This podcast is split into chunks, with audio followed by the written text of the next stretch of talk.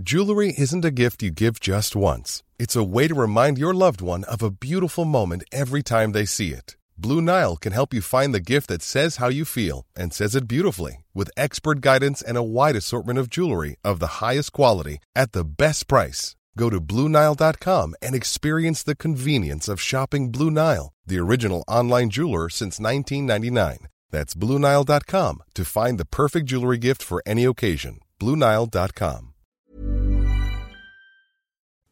Bonjour à vous, bienvenue dans la matinale week-end. On est ensemble jusqu'à 10h avec toute l'actu des débats, des interviews, bien sûr. Autour de la table, j'accueille Michel Taub. Bonjour Michel. Bonjour. Euh, fondateur du site Opinion Internationale. J'ai envie de vous dire hola. Hola Michel. Absolument. Mais oui, parlons un peu espagnol quand même. Le club de l'histoire du foot, le Real de Madrid. Exactement, on va y revenir évidemment tout au long de, de cette matinée.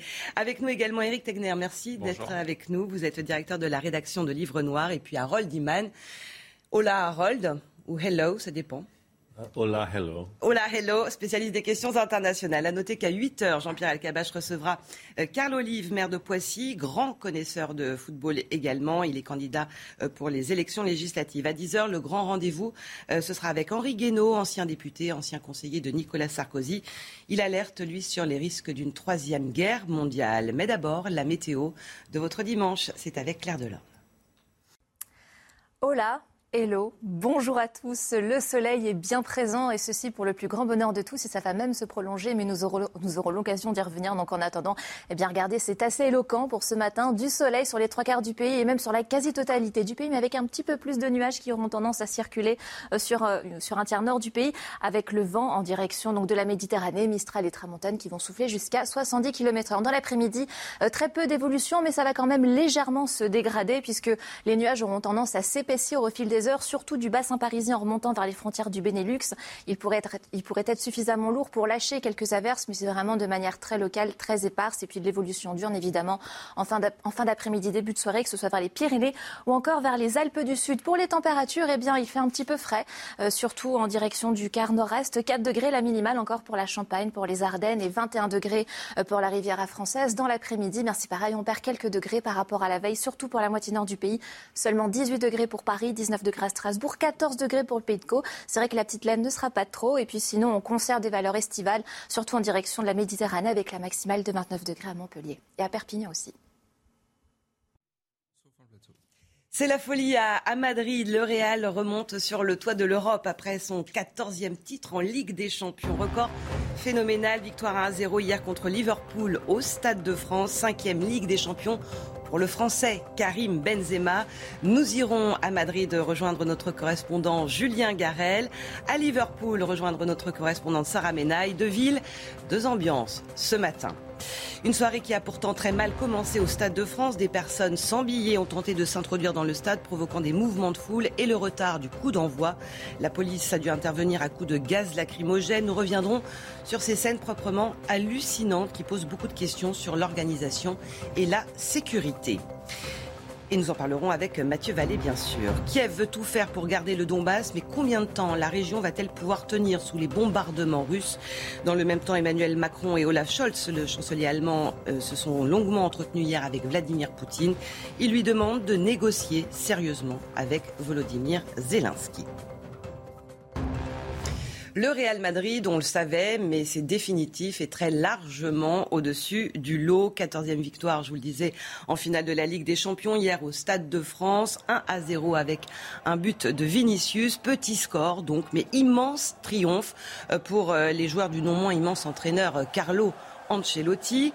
Cette finale a commencé avec plus d'une demi-heure de retard à cause d'incidents, des personnes munies de faux billets. On va y revenir, mais d'abord place à cette joie quand même qui fait euh, du bien. C'est toujours agréable de voir euh, ces visages euh, joyeux, souriants, cette, ces scènes de liesse, notamment celle de Karim Benzema. Je rappelle cinquième titre en Ligue des Champions, le Français capitaine des Madrilènes. Qu'on écoute. C'est toujours difficile de gagner des, des Ligues des Champions. Mais cette année encore plus. Et voilà, on l'a fait. On mérite notre victoire parce qu'on a, on a joué que les grosses équipes, que ce soit Paris, que ce soit Chelsea, Manchester City et aujourd'hui Liverpool. Il n'y a pas de chance, il n'y a aucune chance. Tu peux l'avoir une seule fois la chance, mais pas, pas à chaque fois. On, mérite, on mérite notre victoire. On a, on a fourni des efforts incroyables. On est revenu à chaque fois, on n'a jamais rien lâché. Michel, chapeau l'artiste. Hein. Oui, chapeau l'artiste, chapeau les artistes. Moi, j'aimerais aussi saluer le gardien de but, Thibaut Courtois, qui a été extraordinaire, qui a fait un nombre d'arrêts hallucinant. Sans lui, je pense que Liverpool aurait pu, aurait pu gagner. Donc, le gardien de l'équipe belge. Non, c'était, voilà, le Real de Madrid, 14 victoires en Ligue des Champions. Le deuxième club, c'est l'AC Milan, qui n'en a que 7. Donc ils ont deux fois plus de victoires. Donc c'est le club euh, du foot européen et certainement du, du, foot mondial. Donc oui, sur le plan sportif, c'était une très très belle soirée. Malheureusement que sur le plan sportif. Effectivement, entaché par des problèmes d'organisation, on va en parler. On va quand même prendre la direction de Madrid, retrouver notre correspondant Julien Garel. J'imagine que euh, là-bas la nuit a été euh, très longue et, et, sûrement très festive aussi. Hein.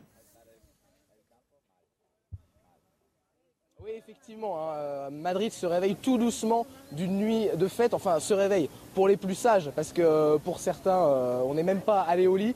On, a célébré cette 14e victoire en Coupe d'Europe toute la nuit. Regardez, je me trouve juste devant le stade Santiago Bernabéu où hier soir 60 000 supporters du Real se sont réunis pour assister à la rencontre, à la rencontre retransmise sur écran géant à l'intérieur du stade. Nous y étions d'ailleurs et je peux vous dire qu'au moment du but de Vinicius et lors du coup de sifflet final, la clameur du stade a été assez impressionnante. On aurait dit en fait que le Real Madrid jouait véritablement dans son stade, alors que évidemment la rencontre avait lieu à Paris et les supporters n'assistaient qu'à une retransmission télévisée. Je vous propose de regarder rapidement deux une pour voir comment la presse espagnole commente cette victoire ce matin. Évidemment, c'est l'extase. On va commencer par Marca, l'un des principaux titres madrilènes, le journal sportif le plus vendu d'Espagne, qui, euh, qui fait un petit jeu de mots en une. C'est la 14e Coupe d'Europe du Real Madrid 14e en espagnol se dit décimo quarta. Et vous voyez sur la une le titre décimo courtois. Les plus fouteux d'entre vous auront saisi le petit jeu de mots en référence au gardien belge du Real Madrid, Thibaut Courtois, qui a fait une performance absolument euh, exceptionnelle hier soir. On passe à As, autre titre euh, madrilène, voilà, qui parle de champion éternel, champion immortel pour parler euh, du Real Madrid une nouvelle fois sur le toit de l'Europe. La fête s'est poursuivie donc toute la nuit sur la Plaza des Cibeles, la, place de la mairie de Barcelone. C'est là que les supporters du Real Madrid ont l'habitude de fêter leur victoire. Ils ont chanté toute la nuit à la gloire notamment de Karim Benzema, l'attaquant français, même s'il n'a pas marqué hier soir, c'est vrai, aura porté le Real tout au long de la saison et désormais pas grand-chose ne semble pouvoir le séparer du Ballon d'Or.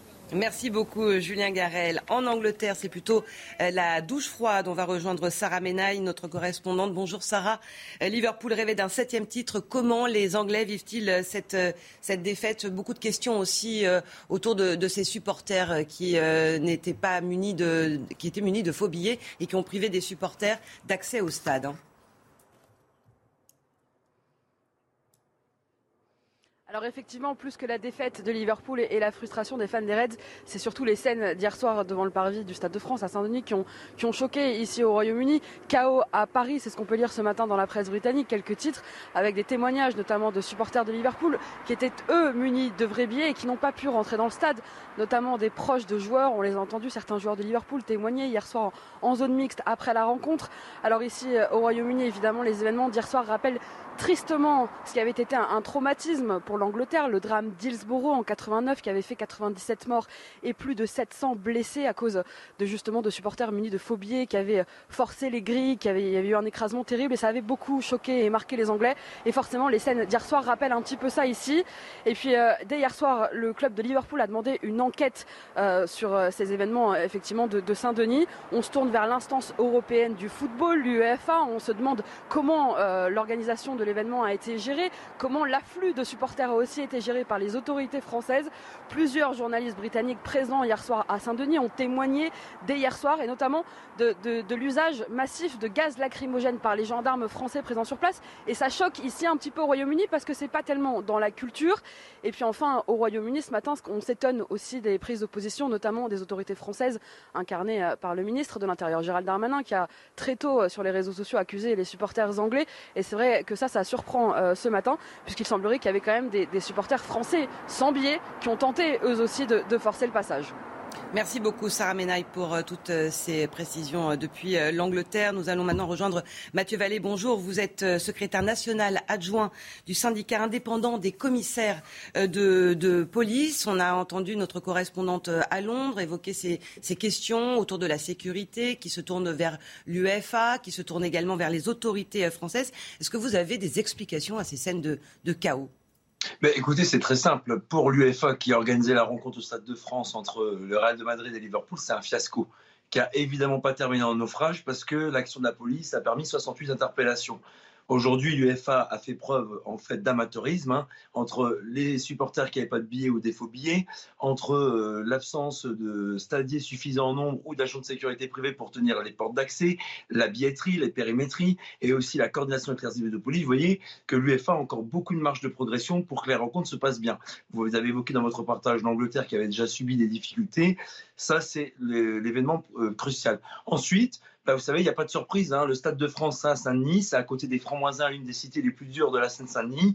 Et les voyous de cité qui pourrissent le quotidien des Français, bah, hier soir, ont voulu pourrir en fait la rencontre entre Liverpool et le Real de Madrid. On a beaucoup de collègues sur le terrain qui ont été confrontés à des voyous de cité, qui ont voulu rentrer sauvagement dans l'enceinte du Stade de France illégalement, et en fait qui aussi euh, fait que les portes d'action ont été fermées. Donc la police, qui n'est pas l'organisateur de la rencontre et qui n'a pas supporté la charge de la sécurisation du Stade de France et des abords du stade, en fait, est venu aider une organisation de l'UEFA qui était complètement défaillante et qui aujourd'hui est un véritable fiasco et qui augure pas des choses positives pour l'avenir s'il n'y a pas des améliorations qui sont faites de la part de l'organisateur européen des rencontres sportives de football. Mathieu Vallée, il y a eu un manque de communication, de préparation en amont, justement pour, euh, pour les policiers?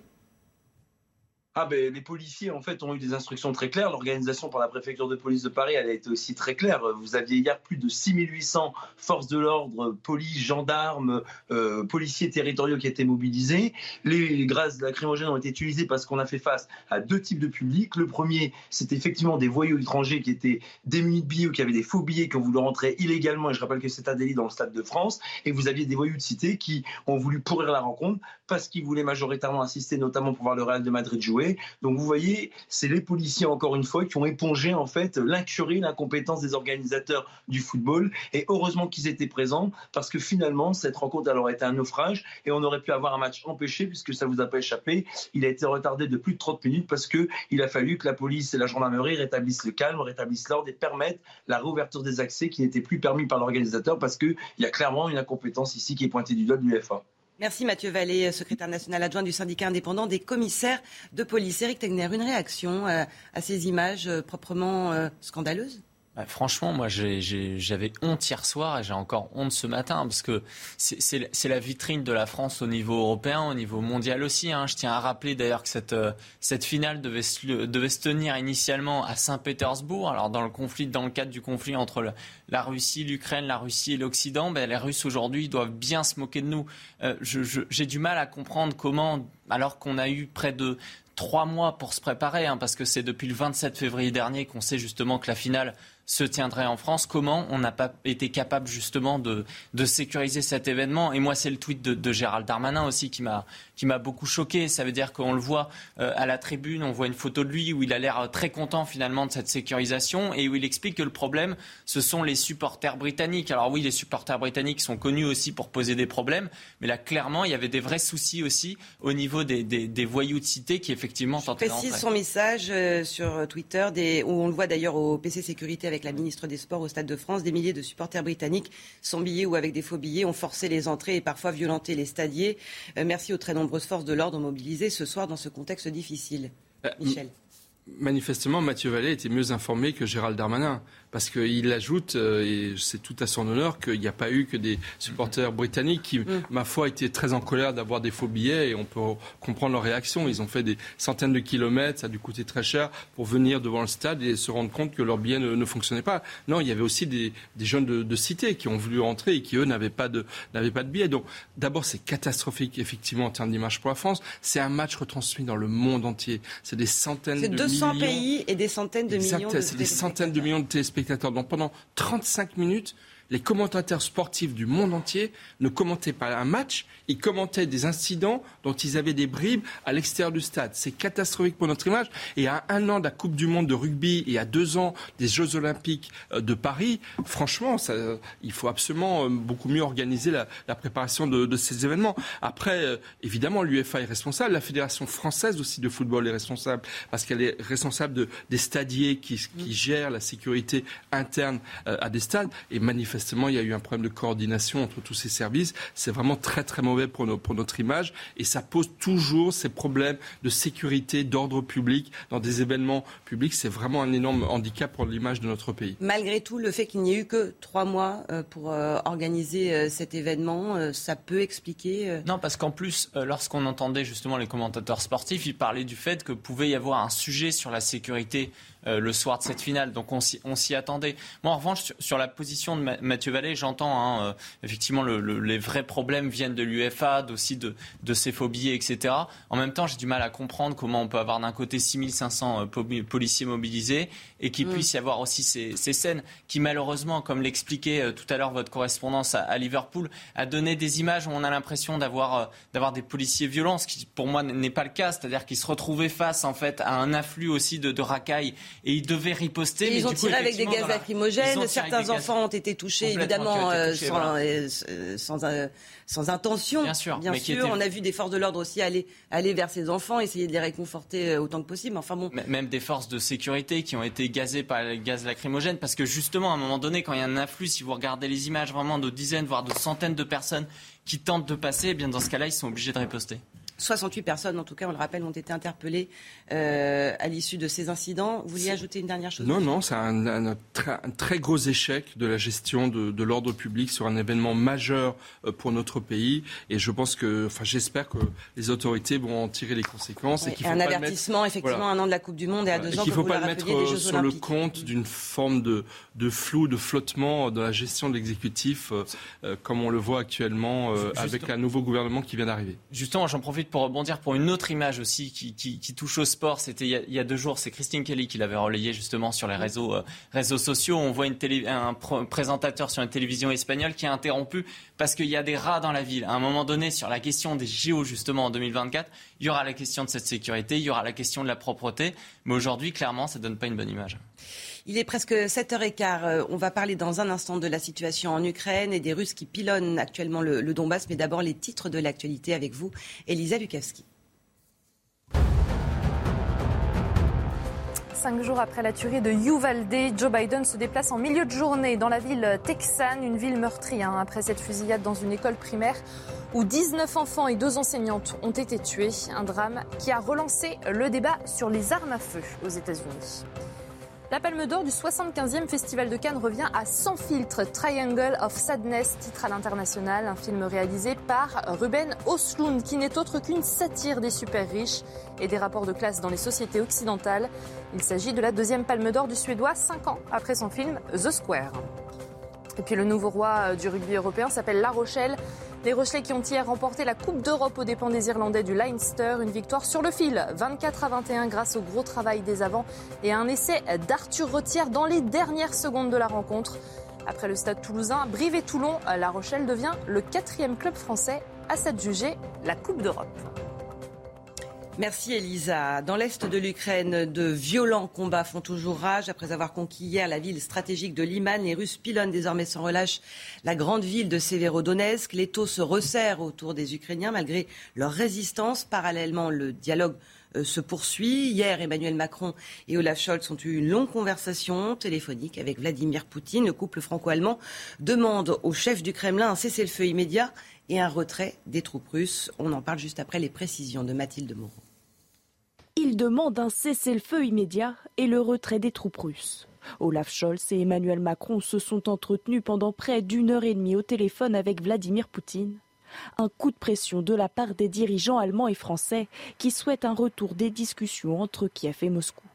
Ils ont appelé le président russe à des négociations directes et sérieuses avec le président ukrainien et à une solution diplomatique du conflit Le Kremlin assure rester ouvert à une reprise du dialogue. On est apparemment dans cette situation de test, d'évaluation, parce que les deux parties et puis aussi les Occidentaux voient que la prise du Donbass va vraisemblablement aboutir. Autre demande de la part du président français et du chancelier allemand, la libération des quelques 2500 prisonniers de guerre d'Azovstal, l'usine où étaient retranchés les derniers défenseurs ukrainiens à Mariupol.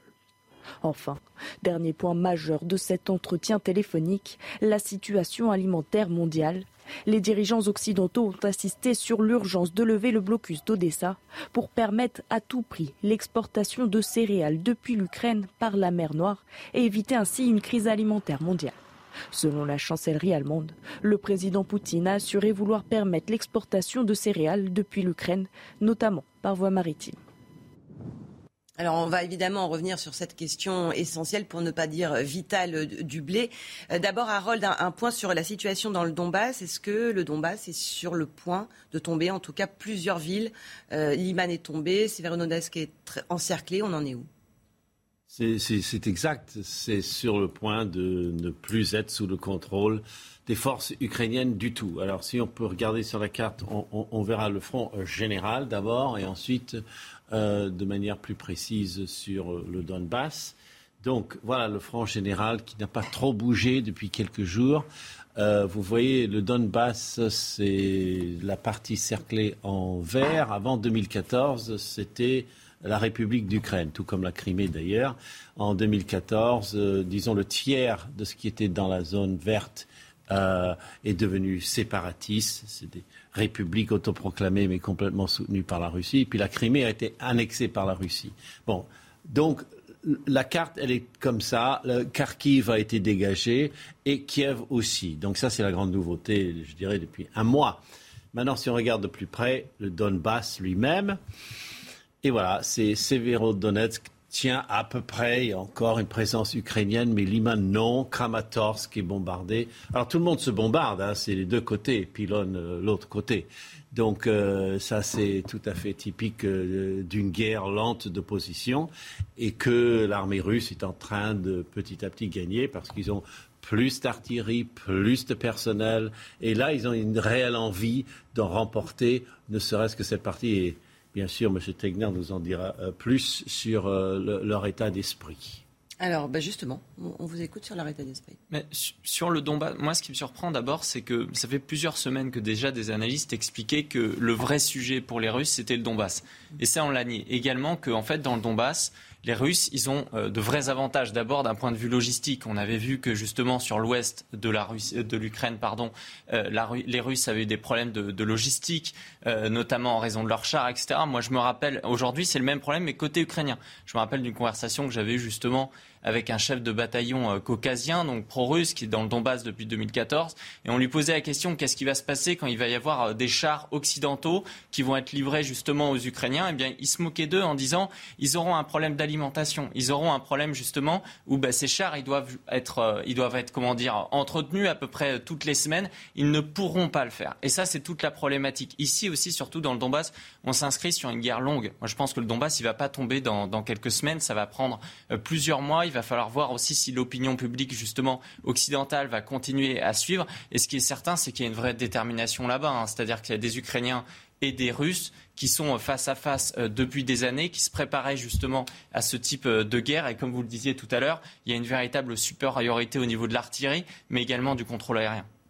Michel? Oui, je pense que même si ça va prendre des semaines, et je suis d'accord qu'à mon avis, ce n'est pas pour demain matin, la réalité, c'est que plus de 80% du territoire du, Donbass est déjà occupé par la Russie. C'était le premier objectif de guerre euh, affiché par Vladimir Poutine. Et là où beaucoup n'ont pas compris, c'est qu'il a malheureusement aussi d'autres objectifs euh, affichés dès le début, qui est la dénazification entre guillemets du régime euh, ukrainien, et d'autres objectifs qui sont peut-être pas affichés. Mais sur ce premier objectif, oui, le rouleau compresseur russe qui certes avance beaucoup plus lentement que ce que l'on pensait au début, euh, est à l'œuvre et, avec la puissance d'artillerie et de bombardement de la Russie, euh, on peut craindre que ce soit inévitable dans les semaines qui viennent. Et il y a ce moyen de, pression qu'on a vu tout à l'heure dans, le sujet de Mathilde Moreau euh, concernant le, blé. On a beaucoup parlé du pétrole, du gaz, mais maintenant c'est cet élément indispensable pour une grande partie de l'humanité. On sait que l'Ukraine est le grand pourvoyeur de blé et c'est un moyen de pression de Vladimir Poutine. Mais là, là j'ai envie de dire, alors déjà là on rigolait pas, mais là on rigole encore, encore moins parce qu'il y a déjà, il y a déjà des tensions et des émeutes de la faim en Afrique. Il y a mm. déjà des manifestations. Le prix, les prix du blé, de, euh, de, de l'essence, mais aussi de la farine, du pain ont explosé dans des pays, euh, déjà en Europe, mais également en Afrique. Et c'est vrai que ce chantage ce chantage euh, à la famine, en fait, hein, qui est fait beaucoup par Vladimir en expliquant qu'en réaction aux sanctions, eh bien, lui, il a les vannes. Euh, voilà. Et, là, il y, a, une ville clé qui est Odessa.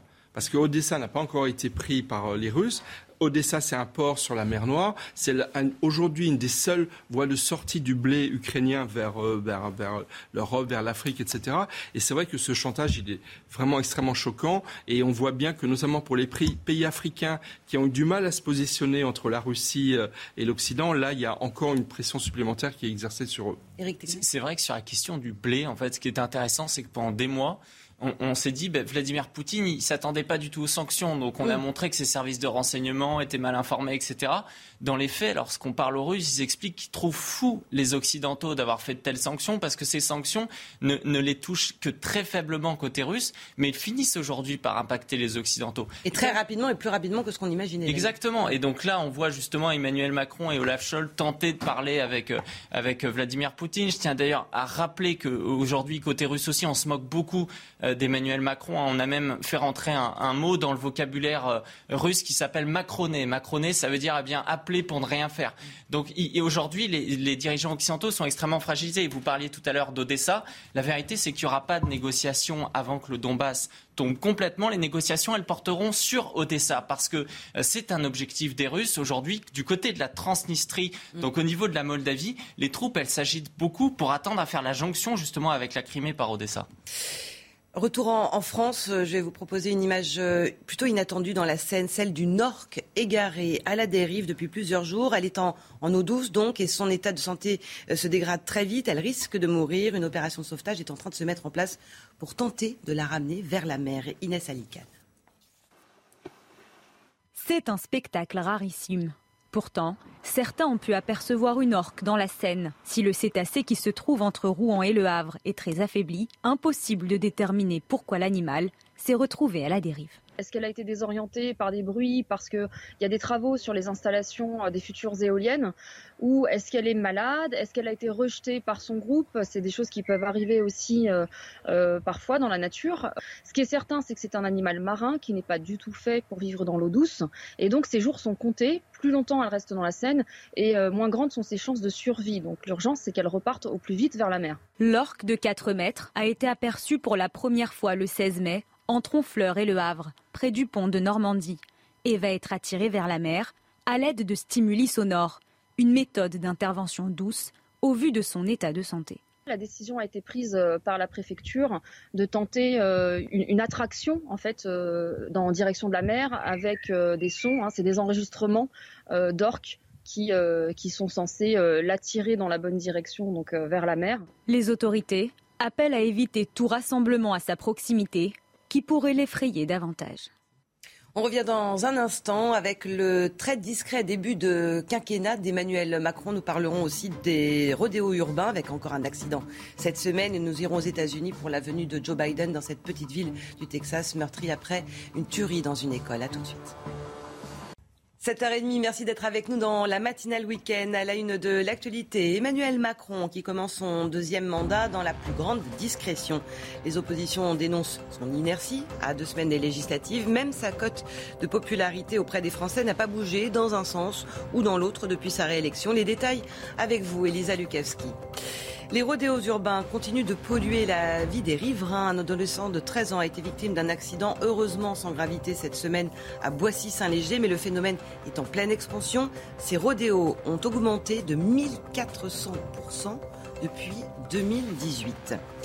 Et puis Joe Biden attendu aujourd'hui à Uvalde, cette petite ville du Texas, meurtrie depuis la tuerie dans une école qui a fait 21 morts mardi dernier.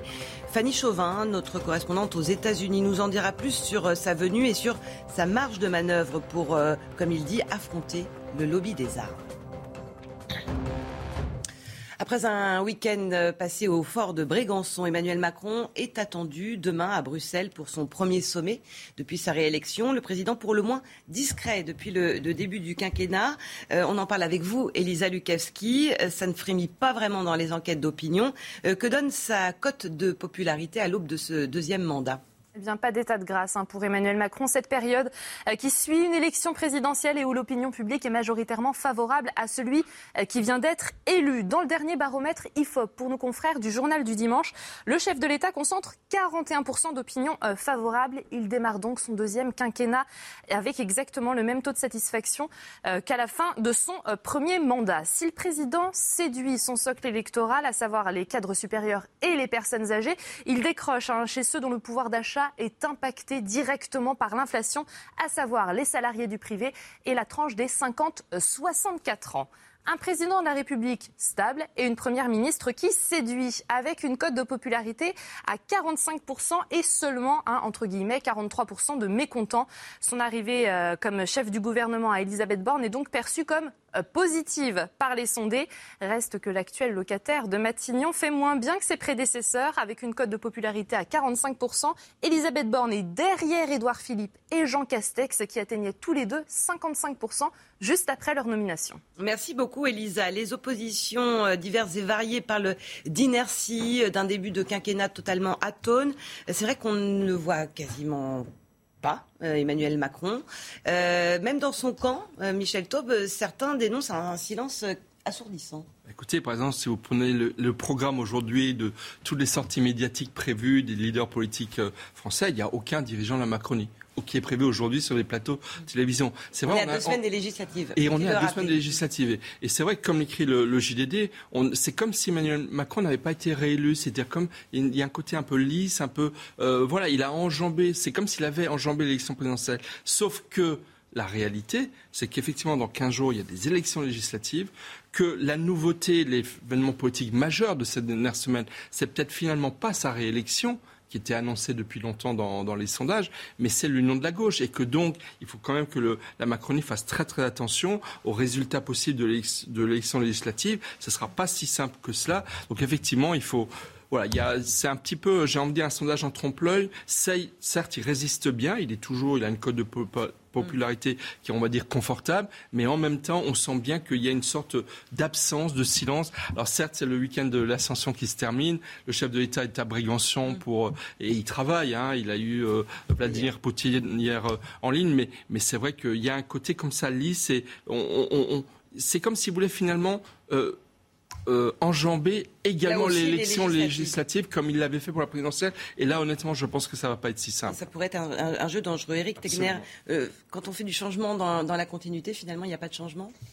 Moi, je le trouve plutôt malin, pour, euh, à vrai dire, parce que aujourd'hui, qu'est-ce qu'essaye de faire Mélenchon? Il essaye de mobiliser ses troupes en disant, bah, vous savez, il y a Macron, vous en voulez plus, on va d'une certaine façon lui enlever ses pouvoirs en mélisant Premier ministre. Emmanuel Macron, d'une certaine façon, ben, il choisit de ne pas jouer le match avec Mélenchon. Il sait que c'est que l'électorat macroniste, un électorat qui a voté pour lui au premier tour, c'est un électorat qui vote beaucoup, un électorat âgé.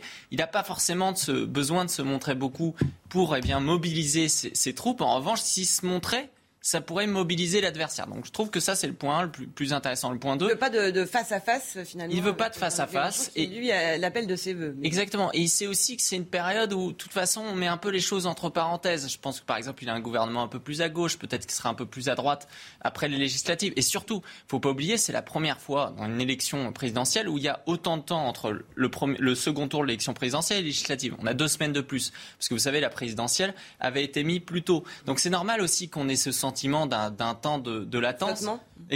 Après, je pense que ce qui comptera, c'est que aussi il laisse de l'espace à Elisabeth Borne. Je pense que l'histoire de Damien Abad lui a fait lui a fait du mal. Mais dans le fond, vous savez, les, Français, euh, ils sont pas prêts à rejouer un match politique là dans les semaines et mois à venir. il y a une dépolitisation des, choses. Il joue sa séquence sur la scène internationale. Je pense qu'Emmanuel Macron, il a du temps pour euh, pour se reprendre. Et sachant, on le disait hier aussi, mais qu'il y a ces, sondages qui indiquent euh, une possible abstention majoritaire, hein, Absolument, qui serait massive et qui là, à mon avis, mm. Servirait plutôt Emmanuel Macron parce que euh, Mélenchon, pour espérer devenir Premier ministre d'Emmanuel Macron, il faudrait qu'il y ait une très forte participation électorale et c'est pas vers là qu'on se destine. Après, là, quand même une nuance avec la pression sur le pouvoir d'achat, la crise économique. C'est pour ça que la loi pouvoir d'achat est Oui, mais dans le sondage du JDD, oui, mais dans le sondage du JDD, on voit bien que les salariés du privé et les 50-64 ans, qui étaient quand même tous les deux euh, euh, électorats très pro-Macron, sont en train de s'effriter. Donc je pense qu'effectivement, dans les 15 jours qui viennent, ça peut encore bouger et on, risque d'avoir des surprises au soir du premier tour des élections législatives. Harold? Oui, je crois que le président aussi joue beaucoup sur euh, les dossiers internationaux. Il n'a pas le choix, mais ça lui donne cette ère présidentielle un peu internationale et même si il reste sur son précaré qui est l'international et notamment demain avec le ah, ça donne toujours du prestige à, à tout homme d'État, quel qu'il soit, ou femme d'État, de faire de l'international. Dans l'actualité également, je vous en parlais en titre, ces rodéos urbains qui perturbent le quotidien. Un jeune de 13 ans a été victime d'un accident euh, jeudi en plein cœur du quartier de la Griselle. C'est à Boissy-Saint-Léger, en région parisienne. Heureusement, l'adolescent n'a pas été blessé, mais les riverains sont exaspérés. Selon une source policière, le pilote de l'engin participait à un rodéo dans le quartier. Inès Alicane, Fabrice Elsner et Pierre Emco. Le garçon n'a pas été blessé, mais le phénomène des rodéos agace les riverains. Ils font n'importe quoi, quoi. C'est c'est affreux, quoi. C'est on en a marre. Il y a des enfants qui jouent et c'est pas euh, c'est pas une route pour faire de la moto, quoi.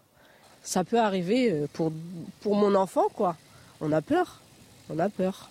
Ils vont très vite et ça peut aller jusqu'à 11h, minuit, euh, voilà, du, du soir. Du soir, c'est une provocation. Il ne faut pas les regarder. Ils vous foutent droit. Les jeunes, qui filaient à toute allure sur des motocross, sont repérés par une équipe de la brigade territoriale de contact, mais n'interviennent pas directement, de peur de causer un accident. Euh, mes collègues ne prennent pas le risque de prendre en charge ce genre de véhicule parce qu'ils savent très bien que si jamais euh, les jeunes euh, ont le malheur d'avoir un accident pendant la poursuite et qu'ils sont blessés, eh ben c'est la hiérarchie qui va après se retourner contre les collègues qui ont poursuivi les individus. Les deux auteurs présumés sont interpellés et déférés devant le parquet. Ils sont âgés de 16 et 18 ans. Alors c'est un phénomène en pleine expansion, on en parle beaucoup en ce moment. Il y a d'ailleurs un, film euh, qui a été euh, présenté à Cannes sur euh, ces rodéos urbains, mais pour le quotidien des gens, c'est inquiétant, exaspérant. pleine expansion, je rappelle ce chiffre, ces rodéos ont augmenté de 1400 Mm. C'est vertigineux. 14 fois plus, donc ça veut dire. Exactement. Merci pour la traduction, hallucinant Michel. Parce que les chiffres sont parfois euh, très abstraits. Non, mais ça veut dire que, en fait, vous avez des centaines de milliers d'habitants dont la vie euh, quotidienne est en fait euh, perturbée par ces phénomènes. Oui, parce qu'il y a des risques physiques, il y a les désagréments euh, sonores. sonores qui sont absolument considérables. J'entends bien le représentant de la police qui dit on ne peut pas les interpeller sur le fait parce qu'il y a des risques de chute, etc. Mais est-ce que la doctrine de maintien de l'ordre qui a été révisée par, bah, sur le gouvernement de Jean Castex, elle s'est vraiment adoptée, adaptée à ces nouveaux phénomènes? Je n'en suis pas certain. J'espère aussi que les saisies euh, de véhicules, de ces motos, euh, se permettront un ralentissement. De bah oui, est-ce que c'est le cas? On peut se demander, poser la question. Dans certaines villes, notamment à Lyon, il y en a certains, les Dalton, je sais pas, donc très bien, on a, parlé a, a beaucoup a beaucoup suivi, mais c'est devenu presque un fait d'armes pour ces jeunes de, de faire des rodéos urbains. Donc j'espère que encore une fois, la doctrine de maintien de l'ordre s'adapte à ces nouveaux ces nouvelles réalités urbaines, parce qu'elle euh, véritablement elle pose un énorme, un énorme problème de, de, de paix sociale dans, dans, dans, les quartiers et de sécurité public. Euh, Gérald Darmanin, euh, pas plus tard que le 12 mai dernier, avait dit qu'il voulait intensifier euh, les, contrôles. Mais on l'a vu, c'est ce que disait aussi Michel, Eric Tegner, c'est compliqué pour les policiers de les, arrêter au risque de mettre leur vie en danger. Bien sûr, et pour moi c'est aussi d'abord un problème culturel. Si vous aviez, comme on dit, un représentant des quartiers populaires sur ce plateau, il vous expliquerait que vous êtes des ringards, que vous comprenez rien, euh, que c'est dans, c'est dans la culture de ces quartiers, cette mode des rodéos, de jeunes, vous savez, dont on ne s'occupe jamais, qui n'ont pas accès, euh, qui n'ont pas accès justement au sport, qui n'ont pas accès à la culture, et donc la seule chose qui leur reste, c'est le fameux rodéo, et donc c'est cette histoire au Festival de Cannes justement, où il y a un film, où pas plus tard qu'il y a deux semaines justement, il y avait cette, cette personne sur Combini qui faisait la, la, promotion. Vous parlez de la réalisatrice de ce film. Exactement, qui faisait la promotion du, du rodéo. Je pense que c'est ce problème culturel. Derrière, d'ailleurs, il n'y a pas uniquement le, un phénomène de société. Il y a aussi l'idée que c'est anti-flic pour eux. C'est une façon de, faire de la provocation. On parlait tout à l'heure de, saisie aussi des, euh, scooters. Bah, les saisies, elles sont plutôt de ce côté parce que ça se fait aussi beaucoup avec des scooters qui sont, euh, volés. Donc le problème, d'abord, je pense, ça va pas, c'est pas fondamentalement un problème de, de sécurité tout de suite.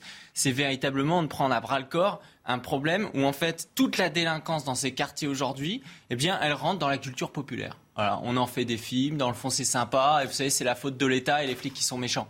Donc c'est pas avec ce type. Mais au détriment des, gens qui habitent dans ces quartiers et qui en pâtissent. Mais qui euh, peuvent plus rien dire parce que quand vous voyez un jeune qui est en train de faire du rodéo, vous vous dites si je lui dis est-ce que tu peux arrêter, il va peut-être sortir son flingue. C'est globalement ce qu'ils ont dans leur tête aujourd'hui. Je vous dis c'est faire faire du rodéo justement dans ces quartiers, c'est montrer d'une certaine façon sa virilité, montrer sa capacité de de faire ce qu'on veut. Dans le fond les, les, les flics, pardonnez-moi l'expression, les emmerdent et donc, si vous, habitants du quartier, vous venez nous voir, eh bien, gare à vous. Je suis tout à fait d'accord. Je pense qu'il y a un vrai problème de, euh, à la fois de courage et de et, de d'honnêteté d'avoir à affronter ce problème qui n'est pas qu'un problème de sécurité, c'est un problème culturel, c'est un problème euh, urbain, mais je veux dire dans la globalité du, du terme. Et alors, écoutez, on a le même ministre de l'Intérieur qu'on avait dans le précédent quinquennat, Gérald Darmanin. Donc voilà, il a du pain sur la planche. Euh, des tweets ne suffiront pas à gérer le, le, problème. Il faut véritablement une action d'ordre public extrêmement ambitieuse, extrêmement forte, dans l'intérêt des habitants de ces quartiers.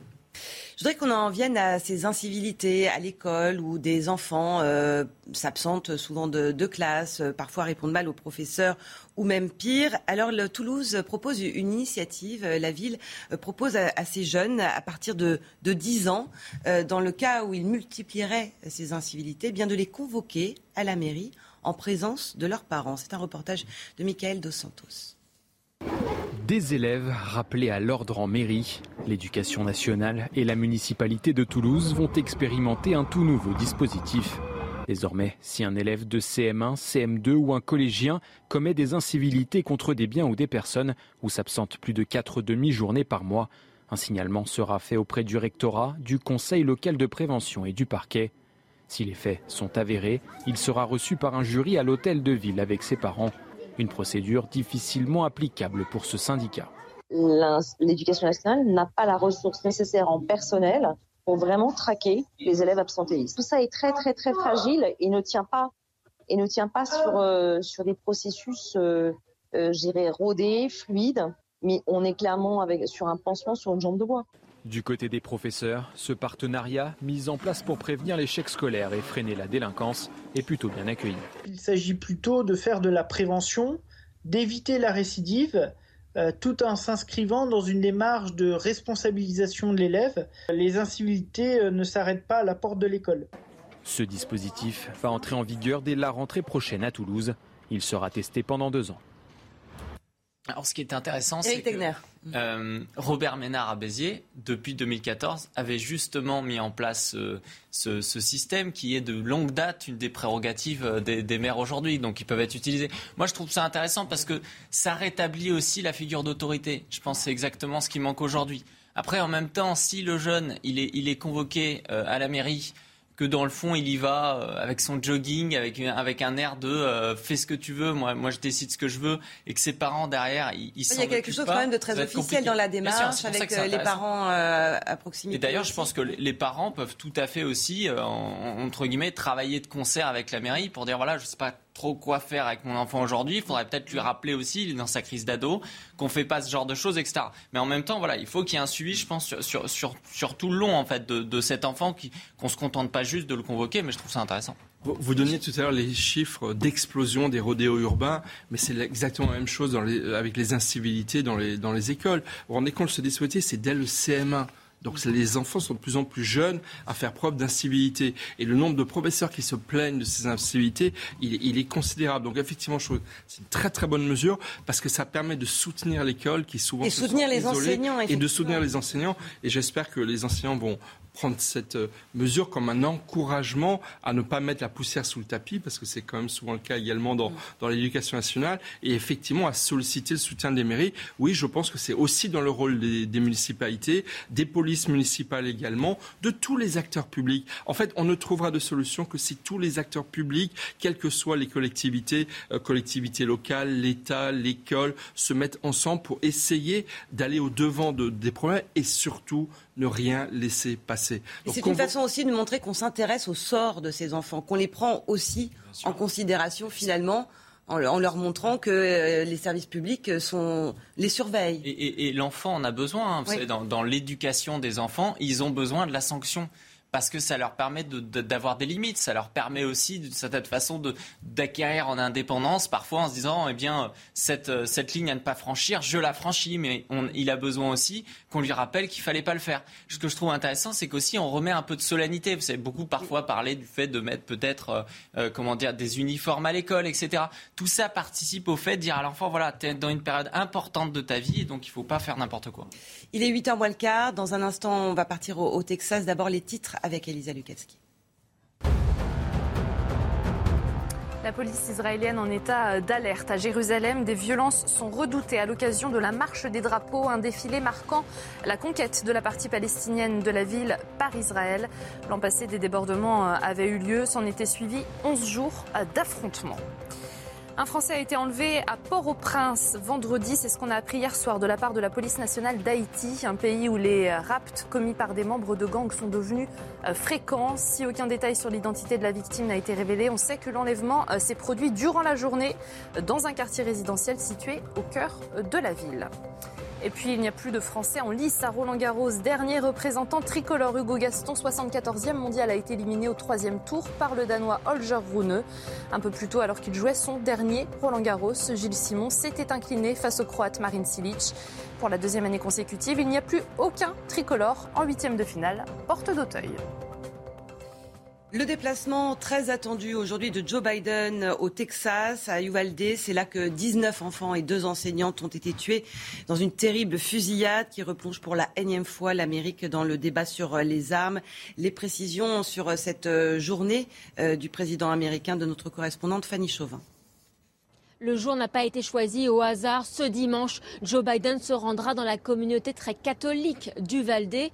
Il rencontrera les familles des victimes, mais aussi des représentants politiques et religieux locaux. On s'attend à de nombreux moments euh, de recueillement. L'empathie qu'un président américain devra réconforter les familles des 19 écoliers et des deux enseignantes tuées lors du euh, massacre. Le président américain qui reste dans le registre de l'émotion, car à seulement euh, quelques mois des élections de mi-mandat, Joe Biden ne souhaite pas s'engager dans une bataille politique sur le sujet des armes à feu, car il sait que cette bataille est perdue d'avance. Pourtant, on sait bien que le président américain souhaite plus de régulation, plus de contrôle sur le port des armes à feu. Il souhaite aussi interdire l'achat de fusils d'assaut. Mais comme de nombreux présidents avant lui, Joe Biden se heurte au lobby des armes à feu et de leur influence sur les euh, parlementaires. Le constat reste sans appel aux États-Unis toute tentative de légiférer sur les armes à feu est sans effet. Les présidents se succèdent et, pourtant pas de loi nationale d'envergure à, imaginer malgré une énième tuerie, euh, Harold. Comme le disait Fanny Chauvin, le lobby des armes, euh, via la NRA, l'Association nationale des euh, fusils, en fait, qui est le lobby des détenteurs, l'association des détenteurs d'armes, et, euh, bloque par le biais du contrôle qu'il exerce, que ces, instances exercent sur euh, quasiment tous les républicains. Donc il y a au moins 300 députés qui doivent euh, leurs dépenses de campagne en partie à cette association. Et ça s'est aggravé depuis qu'on permet aux associations et aux lobbies de se comporter comme des personnes physiques pour faire des dons directs candidats. Eric Tegner, on a entendu euh, les mots euh, très forts de, Donald Trump, qui était au congrès justement de, ce lobby des armes, qui dit qu'il faut armer les citoyens. On attend beaucoup aujourd'hui de la réponse politique de Joe Biden. Oui, et vous savez, Donald Trump, ce qu'il disait a retrouvé un certain écho. Parce que quand vous regardez ce qui s'est passé sur le cas de cette tuerie, je ne parle pas des autres, je parle de celle-là. Ce qui a aussi beaucoup choqué, c'est que pendant près de 45 minutes, les policiers ne sont pas, ne sont pas intervenus. D'ailleurs, la police a fait son mea culpa. Hein. Et elle a fait son mea culpa. Et d'ailleurs, la police, c'est pas comme la police en France. On le voit sur les images. Ils ont des fusils d'assaut. Et il y a cette image également d'un des, des parents d'élèves qui a demandé le fusil d'un des policiers pour dire moi je peux y aller, je peux intervenir. Donc beaucoup des gens qui sont pro-armes aujourd'hui aux États-Unis disent que si finalement ces parents d'élèves ils avaient eu euh, des fusils automatiques, pas juste des armes normales, parce que c'est aussi ça le débat, c'est que euh, comment on peut se défendre face à des gens qui ont des armes automatiques si eux-mêmes ont un, col. Donc c'est pour ça qu'on est dans un cercle au final. Bah, aujourd'hui, on a depuis cette tuerie plus de ventes d'armes à feu mm. euh, qu'avant. Donc c'est et, et, qui vient pas d'ailleurs uniquement de la NRA parce que la NRA a, réduit son, son pouvoir, son influence. Je crois qu'ils sont à 28 millions de, de dollars injectés, c'est un peu moins qu'avant. Ils ont ils sont débordés aujourd'hui euh, par leur droite par des associations encore plus radicales qu'eux. Il y en a une, oui, Gun Owners of America. C'en est, un. Euh, juste préciser que euh, la vente d'armes automatiques est interdite partout aux États-Unis. C'est-à-dire, c'est des modèles qui ressemblent à des armes automatiques, mais, qui sont bridés semi-automatiques. Et le tueur de Uvalde n'a pas débridé par lui-même son arme. Il a tué coup par coup.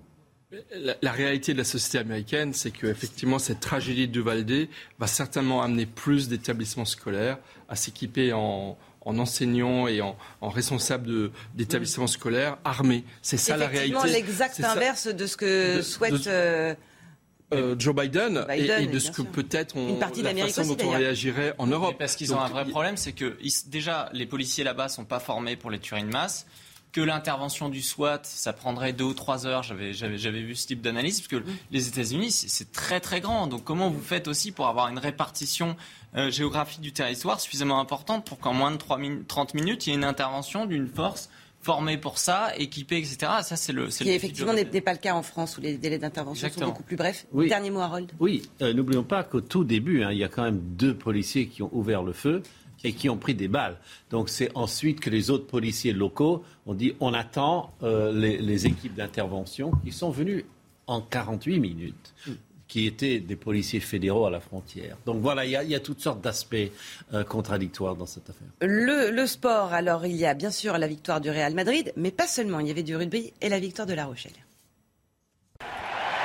Après trois finales perdues, les Rochelais ont enfin goûté à ce bonheur. Our mindset was great. I think um, for people who don't believe that you learn things in finals, we have ample proof that it does happen, it does work. On a un peu conjuré le sort, un vice-champion comme on dit, et ce goût de regarder euh, l'adversaire soulever le trophée avec euh, les feux d'artifice. Vraiment, on ne voulait pas connaître cette sensation. Et maintenant, on va, on va connaître l'autre sensation. Et les Maritimes s'en sont vite donné les moyens. Un premier essai de rouleux après 10 minutes. Un autre de Bourgarit pour rester au contact, mais indiscipliné. Les Rochelais courent après le score. 21-17, avant une fin de match folle. We're a second half team. The data says that. We knew then that Leinster's last 20 is where we can get them. Prémonitoire, 79e minute, Arthur Retière se jette. Essai victorieux du bout du bras. It's a special day. It really is. It's a special story. It's yeah, I'm buzzing. I'm not showing it, but I'm. C'est c'est quelque chose d'énorme. C'est euh, comme après le, le Grand Chelem. De toute façon, je, je, suis, je, suis, tellement vidé. Il y a tellement beaucoup d'émotions. C'est bizarre. C'est un peu le vide. En tout cas, plus dans l'armoire à trophées du Stade Rochelet, avec ce premier titre majeur en 124 ans d'existence. Éric Tegner, Michel Thaume, Harold Iman, merci euh, beaucoup. Vous restez avec nous dans un instant les principaux titres de l'actualité marqués par la victoire du Real Madrid, les incidents aussi avant la rencontre au Stade de France, beaucoup de questions qui se posent sur la sécurité, puis l'interview de Jean-Pierre Elkabach. Il reçoit ce matin Carl Olive, le maire de Poissy, candidat aux législatives. C'est aussi un grand connaisseur de football. À tout de suite.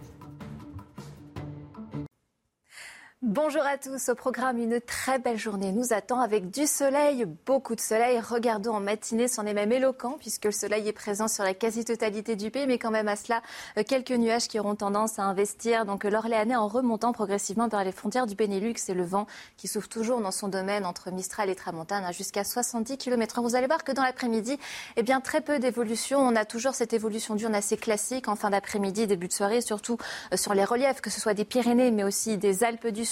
Quelques averses possibles en fin d'après-midi également du côté de la Corse. Et puis, par contre, au niveau du tiers nord du pays, ça aura tendance à un petit peu quand même s'ennuager. Des nuages qui vont devenir plus épais et suffisamment lourds pour euh, lâcher de manière très éparse et très locale une petite averse. Pour les températures en matinée, attention à la petite laine ne sera pas trop en matinée avec 4 degrés du côté de la Champagne-Ardenne et déjà 21 degrés euh, pour le bassin méditerranéen. Et donc, dans l'après-midi, nous perdons quelques degrés par rapport à la veille. Ça se traduit surtout pour une bonne moitié nord du pays avec 18 degrés pour Paris, 19 degrés à Strasbourg, 14 degrés pour le Pays de Caux, mais jusqu'à 29 quand même, on, garde une chaleur estivale du côté de Perpignan. Avant de nous quitter, je, vous, je tenais absolument à vous faire profiter de ces très belles images en direction du Pays Basque, le Rocher de la Vierge actuellement. Il fait pas loin de 18 degrés.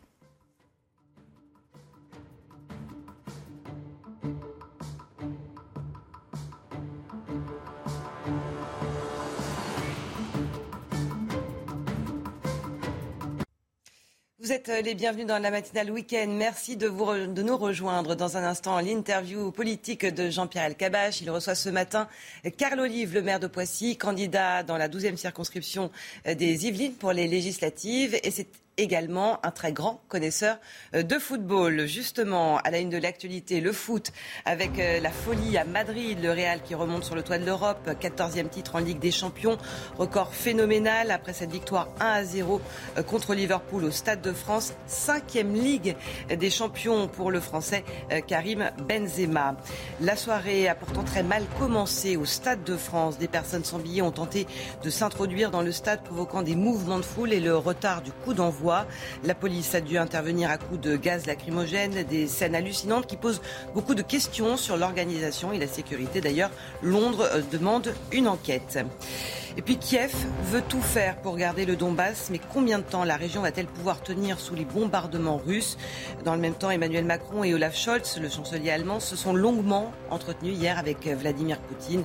Il lui demande de négocier sérieusement avec Volodymyr Zelensky. Tout de suite, c'est l'heure de l'interview Jean-Pierre Elkabach.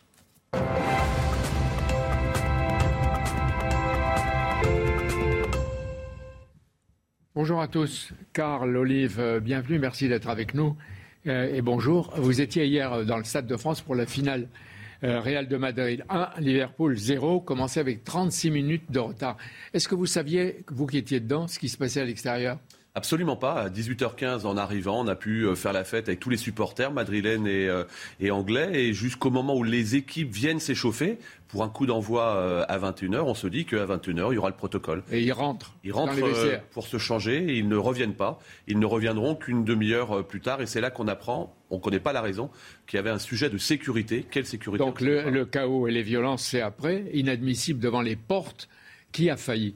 Bah, déjà, pardon, mais quand vous avez 70 000 euh, supporters anglais qui arrivent euh, à Paris, qu'il n'y en a que 20 000 euh, qui peuvent accéder au stade, il y a un sujet où, quand on n'a pas le ticket, on ne se déplace pas. Ça, c'est la première chose. La deuxième chose, c'est que les contrôles ne sont pas faits par les policiers, ils sont bien faits par l'organisation. Donc, on a un système qui s'est additionné, additionné où tout le monde, finalement, a failli. Mais moi, je ne veux pas tirer sur, sur l'ambulance.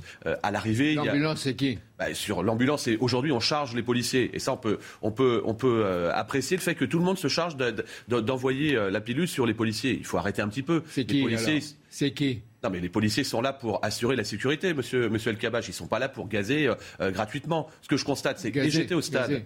Oui, ils ont été de lacrymogène. et j'étais au stade. Et il n'y a pas eu de sujet avec les, supporters madrilènes. Parce que peut-être plus disciplinés que les Anglais. Et Dieu sait si on apprécie les supporters anglais. Mais quand j'entends le gouvernement à Londres dire on va faire une enquête, bah, qui commencent déjà à expliquer à leurs supporters que quand ils n'ont pas de ticket, on ne se déplace pas et on ne vient pas tenter la fraude. Oui, mais est-ce que ça veut dire qu'il ne faut pas d'enquête? Pour savoir qui sont les responsabilités de tous ces défaillances. Évidemment, évidemment qu'il faut une enquête, une enquête précise pour voir en matière d'organisation sur avec l'UEFA, voir il y avait 7000 policiers, c'est 1 pour 10 Jean-Pierre Elkabach. 1 pour 10 supporters, c'est énorme. Mais vous ne me dites pas Carl Olive qui est responsable, qui vous dites vous qu'il y a les Moi, je suis pas responsabilités. madame- je- je suis pas D'accord, non, pas les policiers. C'est qui C'est l'UEFA l'UEFA va, devoir expliquer pourquoi il n'y avait pas suffisamment peut-être de stadiers, pourquoi le système, peut-être qu'on va le voir, pourquoi le système de, billets non imprimés par, euh, par smartphone euh, était plus compliqué à mettre en place et donc plus facile pour le coup à, euh, imiter pour pouvoir donner à quelqu'un qui n'avait pas de billet le fait d'avoir un screen code comme on le voit sur l'écran. Oui. Il faut dire qu'il n'y a pas eu de, de- de cadeaux pour ceux qui sont venus. Il paraît que les prix des billets.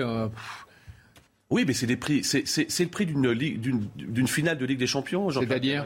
Bah, ça, ça, oscillait entre 200 et, et, par- et- et 700 euros euh, environ. Mais on, on sait organiser euh, les compétitions en France. On l'a fait à l'Euro 2016. Vous en savez quelque chose. On l'a fait pour la Coupe du Monde de football féminin en 2019. Donc il n'y a pas de sujet par rapport à ça. Hier, il y avait une finale de, de rugby à Marseille. 60 000 magnifique, magnifique, la victoire de Stade La. Rochelle. Formidable. Il y a eu un problème Non, il n'y a pas eu de problème. On s'est organisé en France, mais on n'est pas à l'abri d'avoir, pardon, c'est Roland Garros, un trou dans la raquette. Oui, euh, j'ai dit pas de cadeaux. Les, les prix des hôtels, il paraît que c'était des, exorbitants. Oui, mais ça, c'est pas le sujet. Ah oui, mais Non, oui. c'est pas le Pour les, sujet. pour les supporters qui viennent de.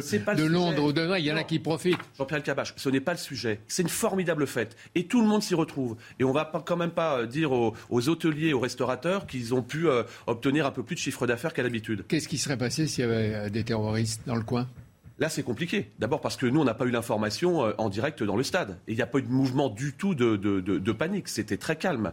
Mais c'est vrai qu'à ce niveau-là, en termes de communication, c'était un peu plus compliqué. Mais plus que de communication, de sécurité, même à l'extérieur. Parce que les types ont passé les grilles. Hein, ils ont passé le contrôle des policiers. Les, les types Et des touché- stadiers, comme vous dites. Les, les- les stadiers, euh, vraisemblablement en termes d'organisation UEFA aux portes du stade, il manquait du monde. Et puis notre collaborateur Clément Piernia pose la bonne question. Quelle image la France donne-t-elle d'elle-même à deux ans à peine des Jeux Olympiques de Paris Oui, mais encore une fois, euh, au- aujourd'hui, il y a eu un, un- un gros incident et il y aura une enquête et il faudra que les responsables soient euh, identifiés. Pour autant, je rappelle que la finale du championnat, de enfin la finale euh, européenne de, de rugby a été un formidable succès à Marseille. Qu'ici, l'Euro 2016, ça a été un formidable succès. Que l'an prochain, il y a une Coupe du Monde de rugby, ce sera un formidable D'accord, succès. donc vous êtes tolérant. Ça peut se reproduire, quoi. Non, ça peut pas se reproduire. Alors Non, quoi Ça peut pas se reproduire. Qu'est-ce qu'on explique L'indignation, mais la recherche des responsabilités. Et vous dites, vous aussi, comme les Anglais, une enquête. Bien sûr qu'il faut une enquête. Mais de qui cas, sur quoi non, De qui sur quoi Pour voir, chacun a ses responsabilités et où on a pu faillir. En revanche, ne comptez pas sur moi pour jeter l'opprobre sur les forces de Ça va, vous l'avez dit, et ça c'est évident. Il faut- il faut- Et Donc ce sont les stadiers, c'est euh, les stadiers qui étaient en nombre insuffisant, l'organisation de l'UEFA. On en a oublié presque le match de foot qui était très beau, avec un, un but à zéro, euh, hors jeu. Oui, c'est- bon. c'est un- un très beau match. Mais un certes, la- l'arbitre était français, il était excellent, Clément Turpin, mais il n'y avait pas de club français en finale. Pas de club français. Alors que le PSG ne manque ni de stars, ni de milliards. Ça sera peut-être le cas avec Kylian Mbappé qui restera au Paris Saint-Germain. On espère bien que le Paris Saint-Germain puisse soulever la coupe au Mais un. Mbappé, il peut pas faire de la victoire tout seul. Non, c'est une. Vous avez raison. La star, ça doit être euh, l'équipe. Et L'équipe. c'est ce qu'il faut faire pour qu'on ait un club en institution. Vous avez souligné, je me permets d'insister, euh, la présence de Clément Turpin, l'arbitre français, première fois depuis 1986 et, euh, et Michel Vautreau, et puis Karim Benzema qui, tranquillement mais sûrement, va devenir certainement le prochain Ballon d'Or. En tout cas, c'est ce qu'on souhaite. Et Zidane, il paraît qu'il pourrait être bientôt euh, l'entraîneur du PSG. J'ai eu la chance de déjeuner avec lui vendredi à Roland Garros avec euh, les équipes de, de- de Jacques Vendroux et Jean-Michel Larquet euh, notamment. On n'a pas parlé de ça, il était là pour supporter. Non, mais votre euh, avis, c'est possible. Mon avis, c'est que ça va être un petit peu. je- si vous voulez personnellement mon, Ben avis, oui. mon, mon avis, ça va être un petit peu plus compliqué. Euh, je suis pas sûr que euh, Zinedine sera l'entraîneur du Paris Saint-Germain. Quelque chose me dit que si euh, Didier Deschamps venait à quitter l'équipe de France, ce serait un tapis rouge. Et puis Zinedine, c'est un Marseillais et c'est un formidable supporter de, de Marseille. Mais il y a eu quand même, il y a quand même la, la rumeur. Elle est née par Ah bah, cet étrange. Il étrange pour- Il y avait l'ambassadeur et l'émir du Qatar, Temi Maltani, puis euh, Zidane simultanément à Paris. Donc on se dit, bon. Euh, votre passion de la politique dépasse chez vous euh, la passion du foot et du sport. Euh, D'ailleurs, vous en connaissez tous les paradoxes. Vous avez constaté que votre ami Emmanuel Macron, quand il s'exprime, on dit parle trop. Ah, quand il se tait, on dit où il est. Alors, il est où? Vous avez raison, c'est un peu comme le sucre dans le café. Aujourd'hui, plus on le cherche, moins on le trouve. C'est un peu ce qu'on entend Première sur, fois qu'on compare. Macron Non, à du café. Non, mais ce Ou du marc de café. C'est ce que vous dites. Quand il est euh, omniprésent comme il l'a été sur le terrain, il se faisait critiquer. Aujourd'hui, il n'est pas moins présent. Il était encore hier avec, euh, avec M. Poutine sur la voie diplomatique sur, euh, sur le règlement du, du, du, conflit, exactement, depuis, depuis Brégançon. Euh, ce que je constate, c'est que sur le, le, terrain, il faut être présent sur le terrain et faire de la pédagogie et de la didactique auprès des. Mais il n'est pas Français sur le terrain, lui. Donc c'est les candidats députés qui. Oui, enfin, excusez-moi, Jean-Pierre Cabache, le président de la République, il ne va pas passer 24 heures sur 24 sur le terrain. À un moment donné, il y a, le pro, il y a la, Madame la Première ministre Elisabeth Borne qui a formé son gouvernement. Et puis, euh, il y a des députés, des futurs députés. alors, vous parlez d'elle. Vous parlez d'elle. On a l'impression qu'elle est en hibernation. Qu'est-ce que cache ce silence Qu'est-ce qu'on dit à Poissy et dans le pays, à votre avis Ce qu'on dit à Poissy, c'est qu'on s'interroge on s'interroge sur la pédagogie, sur le pouvoir d'achat, où on veut des explications un peu plus de terrain. C'est la raison pour laquelle il faut passer beaucoup de temps sur, sur le terrain. Maintenant, l'ouverture officielle, cher Jean-Pierre Elkabach, c'est demain pour les législatives, même pour certains candidats, elle est démarrée depuis, depuis deux semaines. Donc vous êtes prêts. Euh, Est-ce que vous pouvez me dire euh, pour qui les, les macronistes pur jus considèrent que c'est l'adversaire politique numéro un? Est-ce que c'est le Premier ministre virtuel Jean-Luc Mélenchon ou Marine Le Pen, c'est qui? Ah bah alors là, on parlait du Sud dans le café, mais on peut parler de Monsieur Mélenchon. C'est l'adversaire. Enfin, il faut bien dire aux Français, Jean-Pierre Elkabbach, que Jean-Luc Mélenchon ne sera jamais Premier ministre. Il faut le dire. Alors vous avez, maintenant, c'est vous qui lisez dans le mar de café. Ah, je lis pas dans le mar de café, mais moi, je peux vous mettre un petit billet. Il ne sera jamais Premier ministre. Jean-Luc Mélenchon, vous savez ce film Pulp Fiction, 1994, on est à Cannes en ce moment. Ben, c'est un programme de truands. Aujourd'hui, le programme de M. Mélenchon, il est estimé à 332 milliards de dépenses de truands. Oui, Pulp Fiction, c'est l'histoire des de, truands. C'est ça. Mais quand on dit qu'on veut être Premier ministre, qu'on a fait trois défaites consécutives à la présidentielle, qu'on ne se présente pas à la députation. Non mais euh, alors, le président Macron parlait de, de Gérard Majax pour Mme Le Pen. Moi, je pense qu'il y a du Garcimore aussi chez, euh, chez Jean-Luc Mélenchon. Alors... Il prend les, il, mais je vous le dis, il prend les Français pour des imbéciles.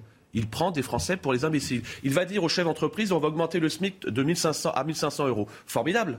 Eh bien, ça, fait plus 14% de dépenses supplémentaires pour, pour les entreprises. 56 milliards. Ça veut dire qu'on va pouvoir augmenter le SMIC. Laissez-moi terminer ma, démonstration. On va pouvoir augmenter le SMIC sans aucune difficulté. Mais vous allez voir moins d'embauches dans les entreprises parce que ce pas des philanthropes, les chefs d'entreprise. Allez, d'accord. Vous méritez le ministère délégué ou le secrétaire d'État au logement, au transport au numérique qui, qui tourne autour de vous. Hein J'en sais strictement rien. En tout cas, ce que je sais, c'est que je suis sur le terrain et que pour l'instant, je fais le boulot sur le terrain. D'accord, mais euh, en, espérant euh, y être. Ça, mais on vous dit rien, on vous dit rien. Mais on n'a rien à dire. On n'a rien à dire. On a bossé sur le terrain et puis euh, le fruit. Bon, de ces, de ces législatives va sortir une nouvelle majorité de députés. Peut-être vous. L'Élysée et Matignon ont prévenu les ministres qui perd perd. Oui, c'est la règle, c'est la règle traditionnelle. On n'a encore jamais vu ou, très peu de, ministres qui a été battus aux législatives rester, euh, rester en poste. Finalement, vous savez, quand on est, euh, quand on est compétiteur et qu'on vient du sport, on sait ça. Hein. Oui, euh, je vous parle du cas Damien Abad. Je pense qu'il embarrasse l'exécutif et vous, ses amis. Le parquet n'estime pas nécessaire en l'état d'ouvrir une enquête, mais la pression est forte pour qu'il parte. Qui doit trancher, d'après vous? Le juge?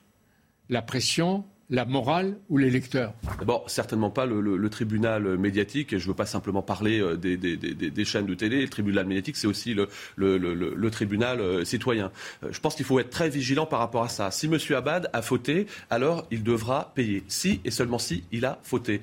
Euh, moi, je me souviens d'un film, pardon de, de reprendre, mais les risques du métier avec Jacques Brel, 1967. Vous allez beaucoup au cinéma, vous non, mais on, est en période de, du Festival de Cannes.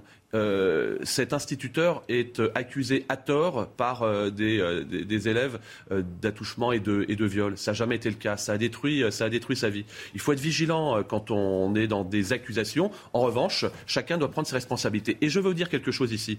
Je, préviens aussi toutes ces bords politiques qui, aujourd'hui, tirent comme un seul homme sur, sur M. Abad. Qu'ils se souviennent aussi que M. Abad, pendant dix ans, était chez les Républicains. On n'a jamais entendu un mot parler là-dessus. Euh, c'est pas mal de le défendre aujourd'hui, quand bah, il y a la meute. Mais exactement. Il, faut voir Mais la justice. vous avez connu ça, non? Bon, passons. Le pouvoir d'achat est aujourd'hui rongé par une inflation elle-même provoquée par la guerre d'Ukraine, par les sanctions anti-Poutine qui reviennent comme un effet boomerang dans toute l'Europe.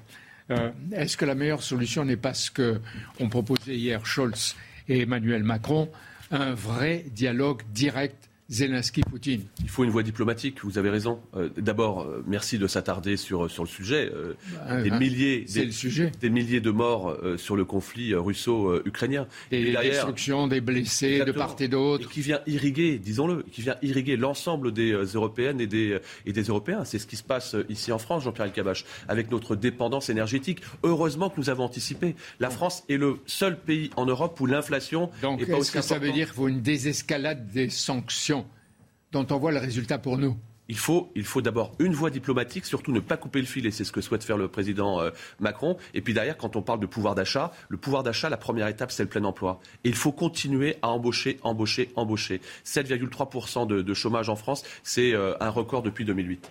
Euh, mais pour qui cette euh, rencontre? Et il faut savoir si Zelensky et Poutine peuvent se passer d'avoir en présence ou pas des médiateurs, que ce soit Erdogan, Macron, Olaf euh, euh, Scholz et Mario Draghi, l'italien. Jusqu'à preuve du contraire, moi je suis ravi que le président de la République soit un pacificateur sur le sujet et un catalyseur pour retrouver le chemin de la paix. Oui, Euh, donc il n'y a pas de Français euh, au Stade de France et il n'y a pas de Français dans les films au Festival de Cannes. Au passage, je le dis. Il faut vraiment des sportifs, des champions pour les batailles dont vous parlez tout à l'heure, contre l'inflation, la régression économique, l'injustice sociale. Il faut des champions à la fois en Europe et en France. Est-ce que la France est meilleure que le PSG Moi, ce que je peux vous dire, c'est que le chameau voit pas sa bosse et qu'on arrête de se plaindre toujours la bouche pleine. Parce que la France est un beau pays. Oui, ben, bien sûr, mais il faut qu'elle soit encore plus juste, Oui, plus efficace, quand on va, quand on plus va vers le, dynamique. quand on va vers le plein emploi, qu'on a 750 000 euh, apprentis en France et c'est un record, on va plutôt vers le bon chemin. Et c'est bien de toujours le rappeler. Bonne journée et bon dimanche. À vous aussi, monsieur le Cavache. Merci Jean-Pierre Alcabache, merci à vous euh, Carl Olive. Tout de suite l'actualité de ce dimanche, en bref, avec Elisa Lukavski. Cinq jours après la tuerie de Uvalde, Joe Biden se déplace en milieu de journée dans la ville texane, une ville meurtrie. hein, après cette fusillade dans une école primaire où 19 enfants et deux enseignantes ont été tués. Un drame qui a relancé le débat sur les armes à feu aux États-Unis. La Palme d'Or du 75e Festival de Cannes revient à Sans filtre, Triangle of Sadness, titre à l'international. Film réalisé par euh, Ruben Osloon, qui n'est autre qu'une satire des super riches et des rapports de classe dans les sociétés occidentales. Il s'agit de la deuxième Palme d'Or du Suédois, cinq ans après son film The Square. Et puis le nouveau roi du rugby européen s'appelle La Rochelle. Les Rochelais ont hier remporté la Coupe d'Europe aux dépens des Irlandais du Leinster. Une victoire sur le fil, 24 à 21, grâce au gros travail des avants et un, un essai d'Arthur Retière dans les dernières secondes de la rencontre. Après le stade toulousain, Brive et Toulon, La Rochelle devient le quatrième club français à s'adjuger la Coupe d'Europe. Merci Elisa. Votre matinale week-end continue dans un instant avec Face à Bigot, face à Guillaume Bigot. Aujourd'hui, c'est Jean-Loup Bonamy, philosophe, spécialiste en géopolitique. Au programme, bien sûr, la victoire du Real Madrid en Ligue des Champions, soirée marquée par ces incidents invraisemblables avant la rencontre aux abords du Stade de France. Nous parlerons aussi du pilonnage du Donbass et nous nous pencherons sur le très discret début de quinquennat d'Emmanuel Macron. À tout de suite. De retour dans votre matinale week-end. Bienvenue à vous si vous nous rejoignez. Il est 8h21 minutes. C'est l'heure de Face à Bigot. Bonjour Guillaume Bigot. Bonjour Isabelle Moreau, bonjour à tous. Politologue face à vous ce dimanche, c'est Jean-Loup Bonamy. Bonjour à Bonjour. vous. Philosophe spécialiste en géopolitique. Une demi-heure pour débattre ensemble des grands thèmes de l'actualité de ce dimanche 29 mai. D'abord, bravo Guillaume pour votre pronostic d'hier.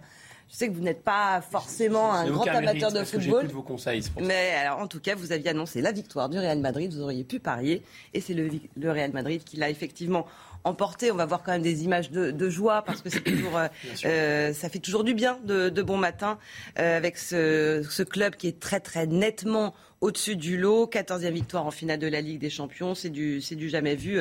C'est très loin devant les autres clubs. 1 à 0 avec un but de Vinicius.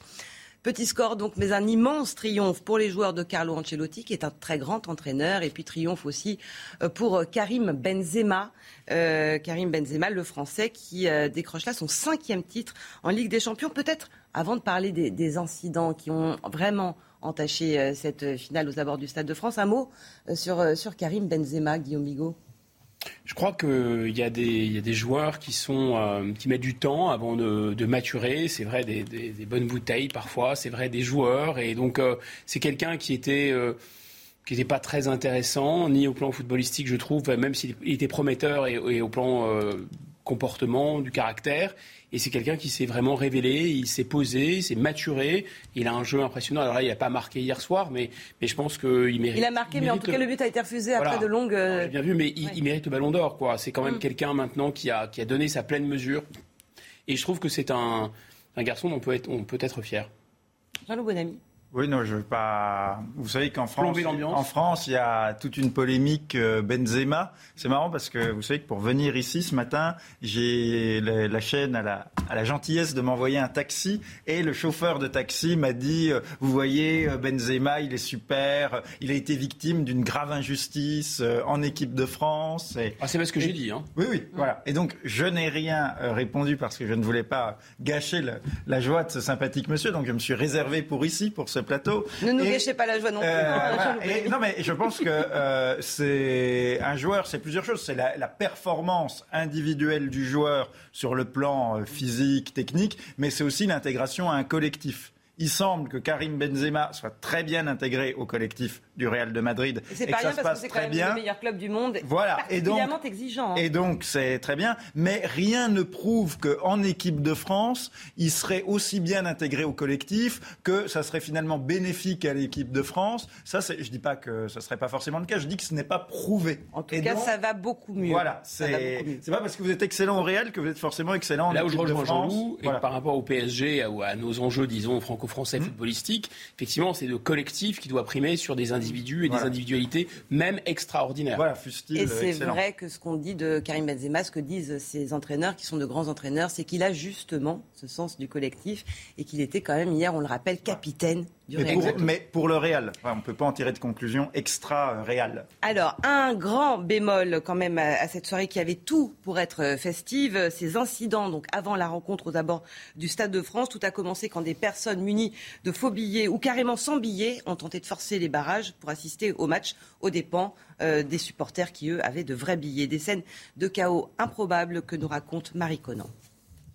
La scène est surréaliste des supporters escaladent ces grilles pour tenter d'accéder au stade. Au total, ils sont des milliers à avoir tenté d'entrer sans billet, des milliers de fans que la police n'est pas en capacité de filtrer ni de contenir.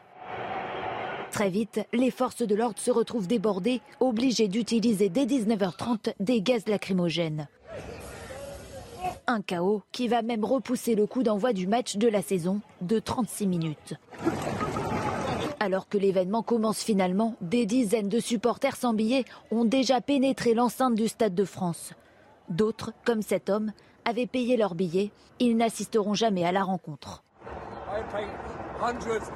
J'ai payé des centaines de livres pour venir à ce match et mon frère n'a même pas pu rentrer. Et tous ces pauvres gens ont fait la même chose que moi. Je n'ai même plus envie de voir ce match. Là, je suis dégoûté.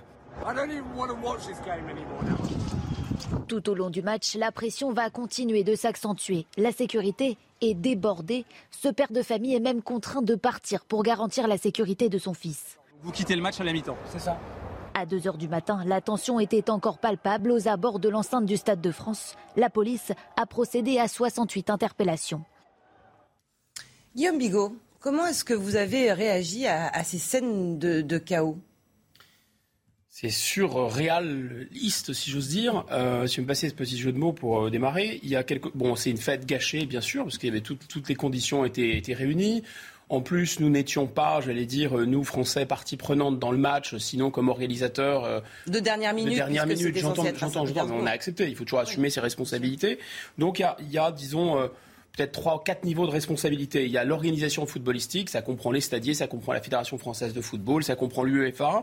Il y a, euh, disons, les supporters britanniques qu'on a accusés à tort, à raison, je ne sais pas. Il y a euh, la police qu'on, manifestement, les Britanniques, la presse britannique aujourd'hui, l'ambassade de, Grande-Bretagne à Paris accuse d'avoir euh, surréagi d'une certaine façon. Et il y a cet environnement qui est très particulier autour du Stade de France.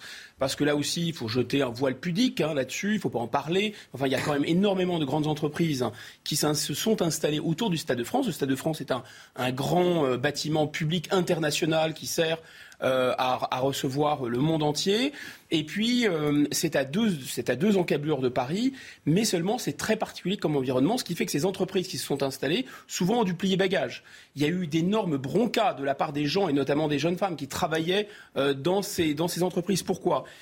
C'est comparable à. C'est très difficile de, décrire cette situation. Ce ne sont pas les favelas de Rio, c'est pas le Bronx non plus, c'est pas Babel Oued.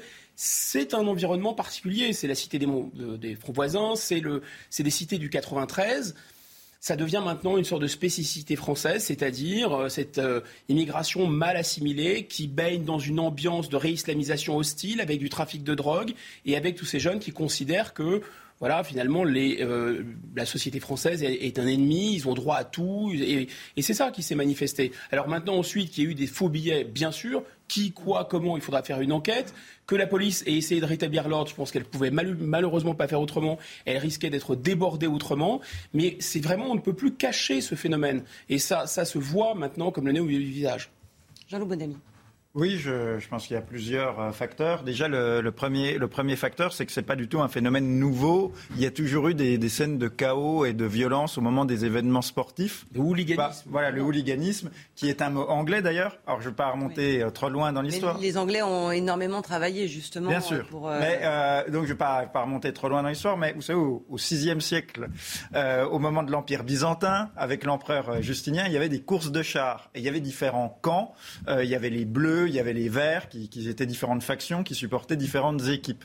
Et un jour, ça a déclenché des émeutes et euh, les, supporters des courses de chars euh, ont ravagé la ville de Constantinople.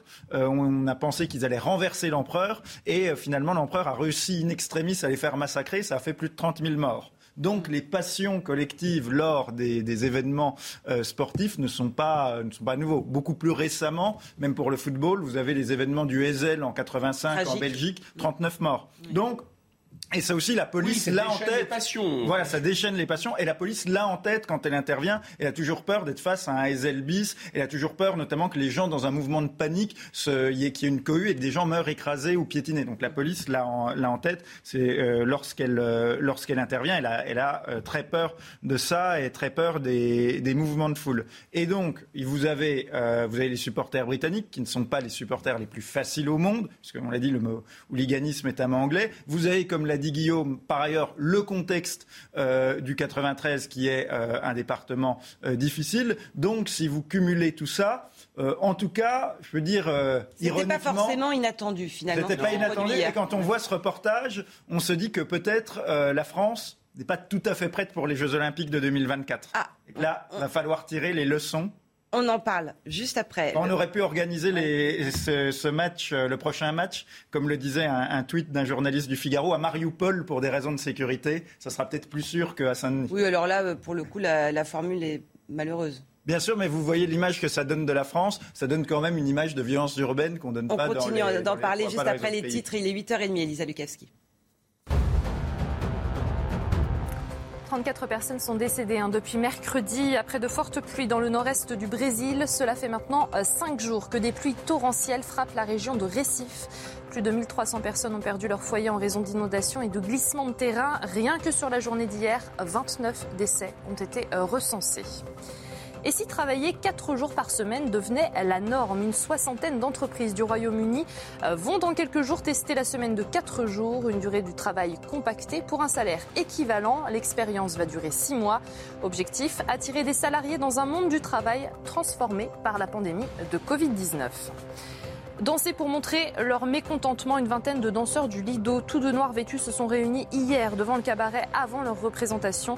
Une dernière danse pour protester contre un plan de transformation de l'une des institutions phares de la nuit parisienne. Plus de 150 personnes hein, travaillent au Lido. Les négociations sur l'avenir des salariés euh, doivent s'achever le 12 août. Guillaume Bigot, un, mot sur ce qu'on évoquait à l'instant, la prévision de ces euh, grands événements qu'on attend, la Coupe du rugby la Coupe du Monde de rugby l'année prochaine et les JO 2024, ça doit servir d'avertissement oui, bien sûr, j'entends qu'il y a un problème symbolique. C'est vrai que pour la France, c'est une très mauvaise image, indiscutablement. Il y a eu euh, bon, ces supporters qui ont acheté leurs billets, qui étaient là depuis longtemps, qui ont été très frustrés. Il y a eu des enfants, des femmes euh, mm. enceintes, notamment du côté britannique, qui ont été gazés.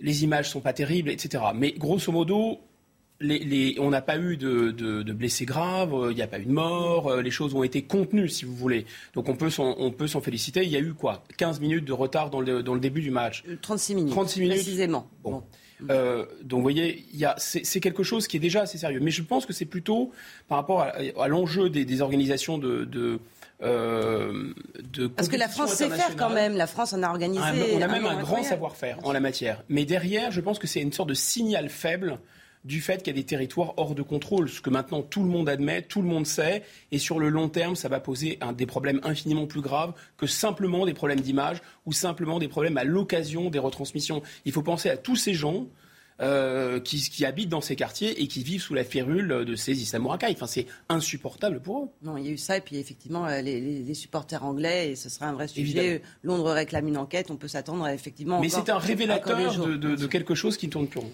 La situation en Ukraine euh, maintenant, si vous le voulez bien, avec ces violents combats qui font toujours rage dans le Donbass, après avoir conquis hier la ville stratégique de, de Liman, les Russes pilonnent sans relâche la grande ville de Severodonetsk. L'étau se resserre autour des Ukrainiens malgré euh, leur résistance.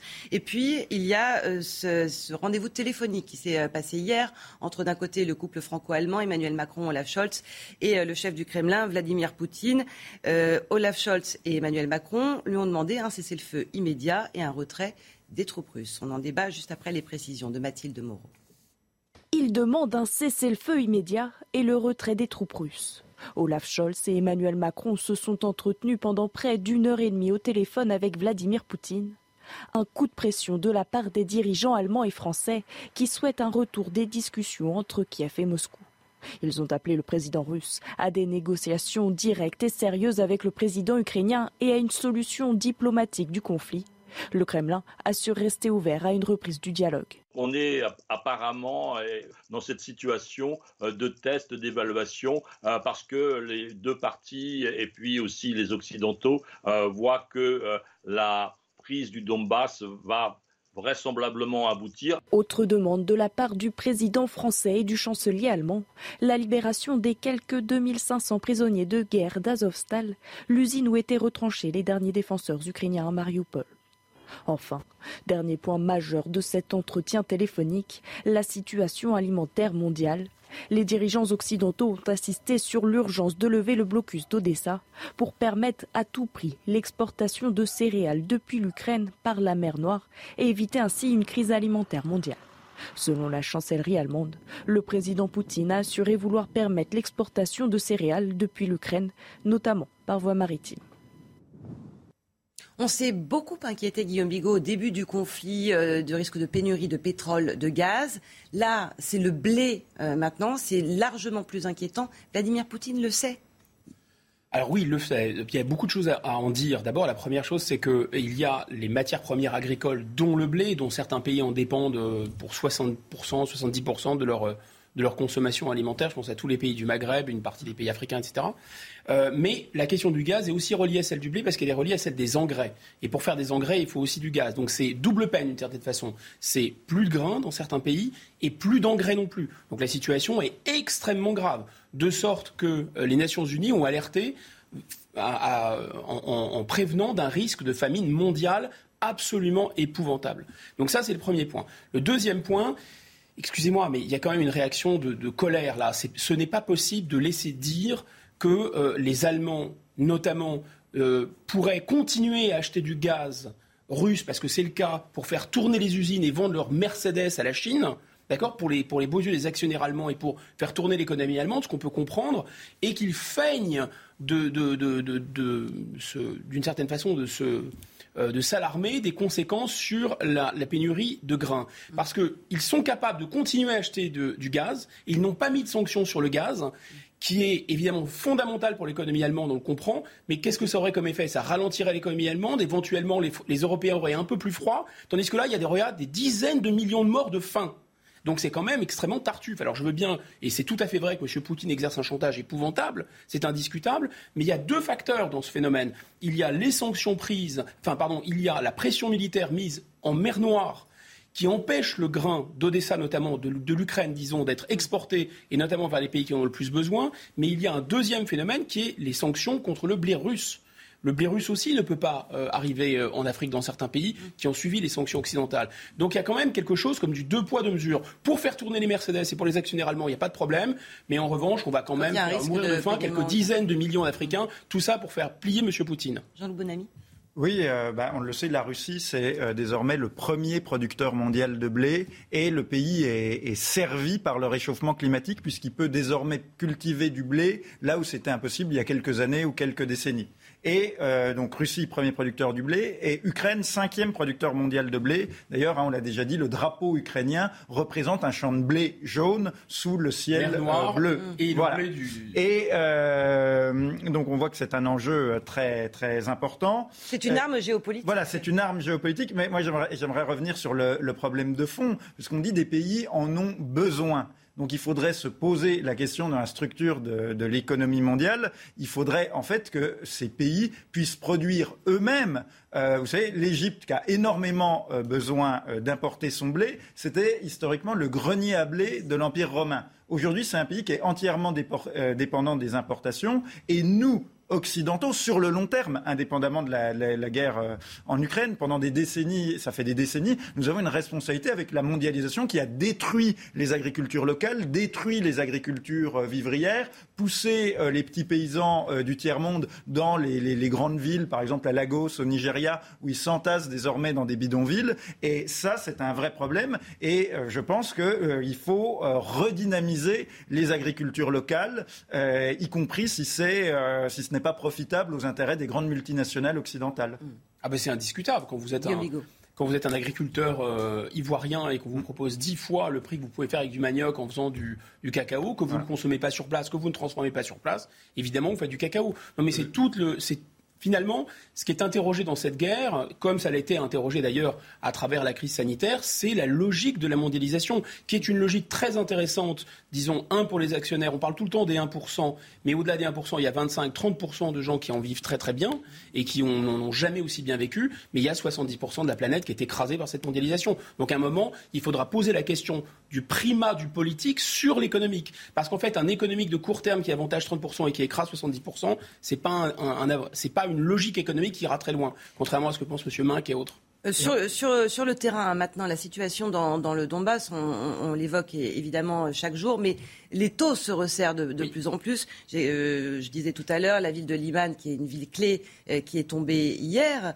Euh, il y a la ville de Severodonetsk, qui est très largement encerclée, pilonnée, sans relâche, euh, en permanence. Est-ce que, Guillaume Bigot, le, le Donbass est sur le point de tomber? Alors on peut faire un, un zoom. C'est vrai que ce qui se passe aujourd'hui, Liman, c'est une, c'est un, un, verrou, disons, c'est un verrou géographique. Ensuite, il faudra traverser euh, le fleuve. Et surtout, l'objectif central, c'est la ville de Kramatorsk. Alors, incroyable, c'est les mêmes enjeux que pendant la fameuse bataille de Kharkiv ou Kharkov pendant la Seconde Guerre mondiale. Kramatorsk, c'est là où se concentre l'état-major euh, ukrainien euh, face au Donbass. Vous voyez, c'est comme une espèce de pointe qui rentre à l'intérieur du Donbass. C'est à, l'ouest. Hein, Exactement. Et c'est, on va dire, peut-être 50, 60, 70% de la puissance de feu de l'armée ukrainienne, elle est là. Donc l'enjeu des Russes, c'est finalement de casser cette armée, euh, cette puissance de feu euh, ukrainienne, c'est de faire en sorte que l'Ukraine soit une tortue finalement sans carapace pour récupérer le Donbass ou alors pour aller plus loin, on n'en sait rien. Mais c'est sûr que là, c'est là où la bataille la plus importante va se dérouler. La technique est toujours la même artillerie, artillerie, artillerie. Et quand il n'y a plus âmes qui vivent, euh, les soldats russes rentrent. évidemment, c'est extrêmement cruel. Là, ils vont d'autant plus se déchaîner qu'ils sont en, face. Il y a bien sûr quelques, des civils, mais il y a surtout beaucoup, beaucoup de militaires ukrainiens qui sont retranchés à la mode un peu 14-18 et ceci depuis 2014. Et ils avaient amassé des troupes probablement avec une intention offensive avant l'attaque même des Russes en, au début 2022. Deuxième chose qu'on peut dire, c'est qu'il faut faire très attention aux au récit sur la guerre. Là, si vous écoutez, euh, j'ai des, traductions, euh, ce qui se passe euh, du côté des informations russes, ça y est, le Donbass va tomber, etc. Bon, et en fait, on n'en sait rien. Ça peut durer très très très longtemps cette affaire. C'est-à-dire qu'il y a eu trois phases de la bataille. Il y a eu une première phase de la bataille où on avait l'impression que les Russes allaient faire tomber les Ukrainiens et que même Kiev allait tomber, Kharkiv allait tomber, etc., rapidement, et ça n'a pas eu lieu du tout. Ensuite, on a eu un deuxième récit, un peu dominé par l'OTAN, avec ça y est, les Ukrainiens ont gagné, on va leur envoyer des armes, c'est une armée courageuse, ils vont chasser les Russes. Mais il n'en a rien été. Et maintenant, on a une troisième phase de la bataille où on se dit, ça y est, le rouleau compresseur russe va forcément gagner et forcément écraser les Ukrainiens. Là, encore une fois, prudence, prudence, prudence. Prudence, vous partagez cette analyse euh, Oui, prudence. Euh, donc, ce qu'on voit aujourd'hui dans le, dans le conflit du Donbass, déjà, le, Guillaume le disait, l'armée russe, l'une de ses spécificités, c'est qu'en fait, c'est une immense artillerie. C'est une immense artillerie mobile. Il y a l'une des devises de l'armée russe, c'est pas un pas sans un canon. Et donc, bien sûr, c'est extrêmement, euh, c'est à la fois extrêmement destructeur et en même temps, euh, du côté russe, extrêmement gourmand, extrêmement consommateur en obus. Donc, il faut que l'industrie de guerre euh, russe puisse suivre derrière très en termes de production d'obus, de munitions. La production industrielle de missiles et d'obus va faire vraiment toute la différence. Voilà, parce que là, c'est quand même c'est une consommation extrêmement importante? Ensuite, voilà, il faut, il y a eu depuis le début du, du conflit en février, il y a eu en fait deux guerres il ne faut pas penser qu'il y aurait une seule guerre qui aurait commencé euh, fin février. Non, il y a eu une première guerre qui a commencé fin février avec de très nombreux euh, objectifs pour les Russes, y compris Kiev. Les Russes étaient très dispersés. Cette euh, première phase a échoué pour les Russes et là, les Russes sont depuis quelques semaines entrés dans une deuxième phase euh, ciblée sur le Donbass avec beaucoup plus de moyens. Et là, on entre vraiment dans une, dans quelque, on est entré dans quelque chose d'autre.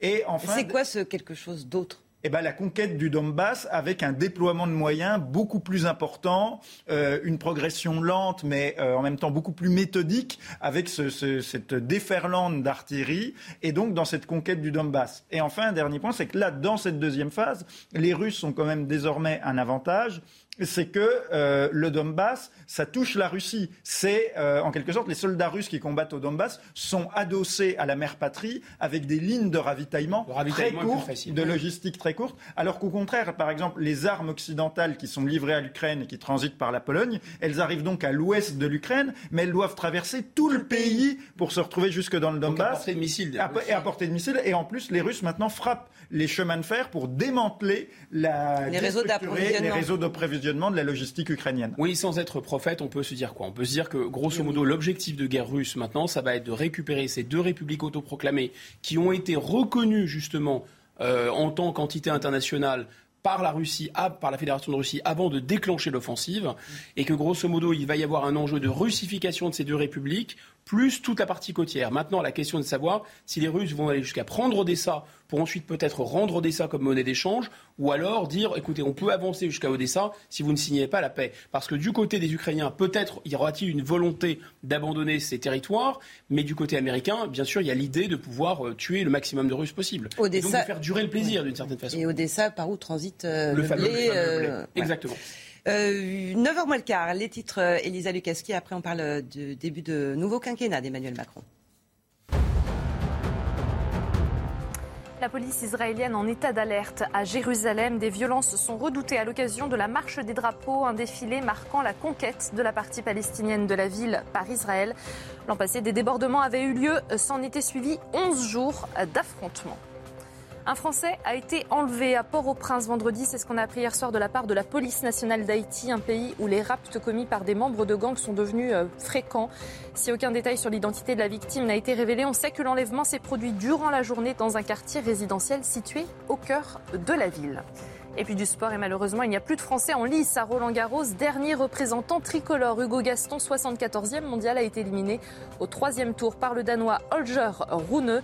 Un peu plus tôt, alors qu'il jouait son dernier Roland Garros, Gilles Simon s'était incliné face au Croate Marin Cilic. Pour la deuxième année consécutive, il n'y a plus aucun tricolore en huitième de finale porte d'Auteuil. Merci Elisa, vous restez avec nous. On va se pencher avec vous sur la cote de popularité d'Emmanuel Macron qui est attendue euh, demain à Bruxelles pour son premier sommet depuis sa réélection. Mais c'est vrai qu'il est pour le moins discret depuis euh, sa réélection il y a quelques semaines et ça ne frémit pas vraiment dans les enquêtes d'opinion, Elisa. Non, pas d'état de grâce pour Emmanuel Macron. Vous savez, c'est cette fameuse période qui suit une élection euh, présidentielle et où l'opinion publique est majoritairement favorable à celui qui vient d'être élu. Dans le dernier baromètre IFOP, pour nos confrères du journal du dimanche, eh bien, le chef de l'État concentre 41% d'opinion favorable. Il démarre donc son deuxième quinquennat avec exactement le même taux de satisfaction qu'à la fin de son premier mandat. Si le président séduit son socle électoral, à savoir les cadres supérieurs et les personnes âgées, il décroche hein, chez ceux dont le pouvoir d'achat est directement impacté par l'inflation, avec en premier lieu les salariés du privé et la tranche des 50-64 ans un président de la République stable et une première ministre, Elisabeth Borne, qui séduit avec une cote de popularité à 45% et seulement 43% de mécontents. Son arrivée comme chef du gouvernement est donc perçue comme positive hein, par les sondés. Reste que l'actuel locataire de Matignon fait moins bien que ses prédécesseurs avec une cote de popularité à 45%. Elisabeth Borne est derrière Édouard Philippe et Jean Castex qui atteignaient tous les deux 55% juste après leur nomination.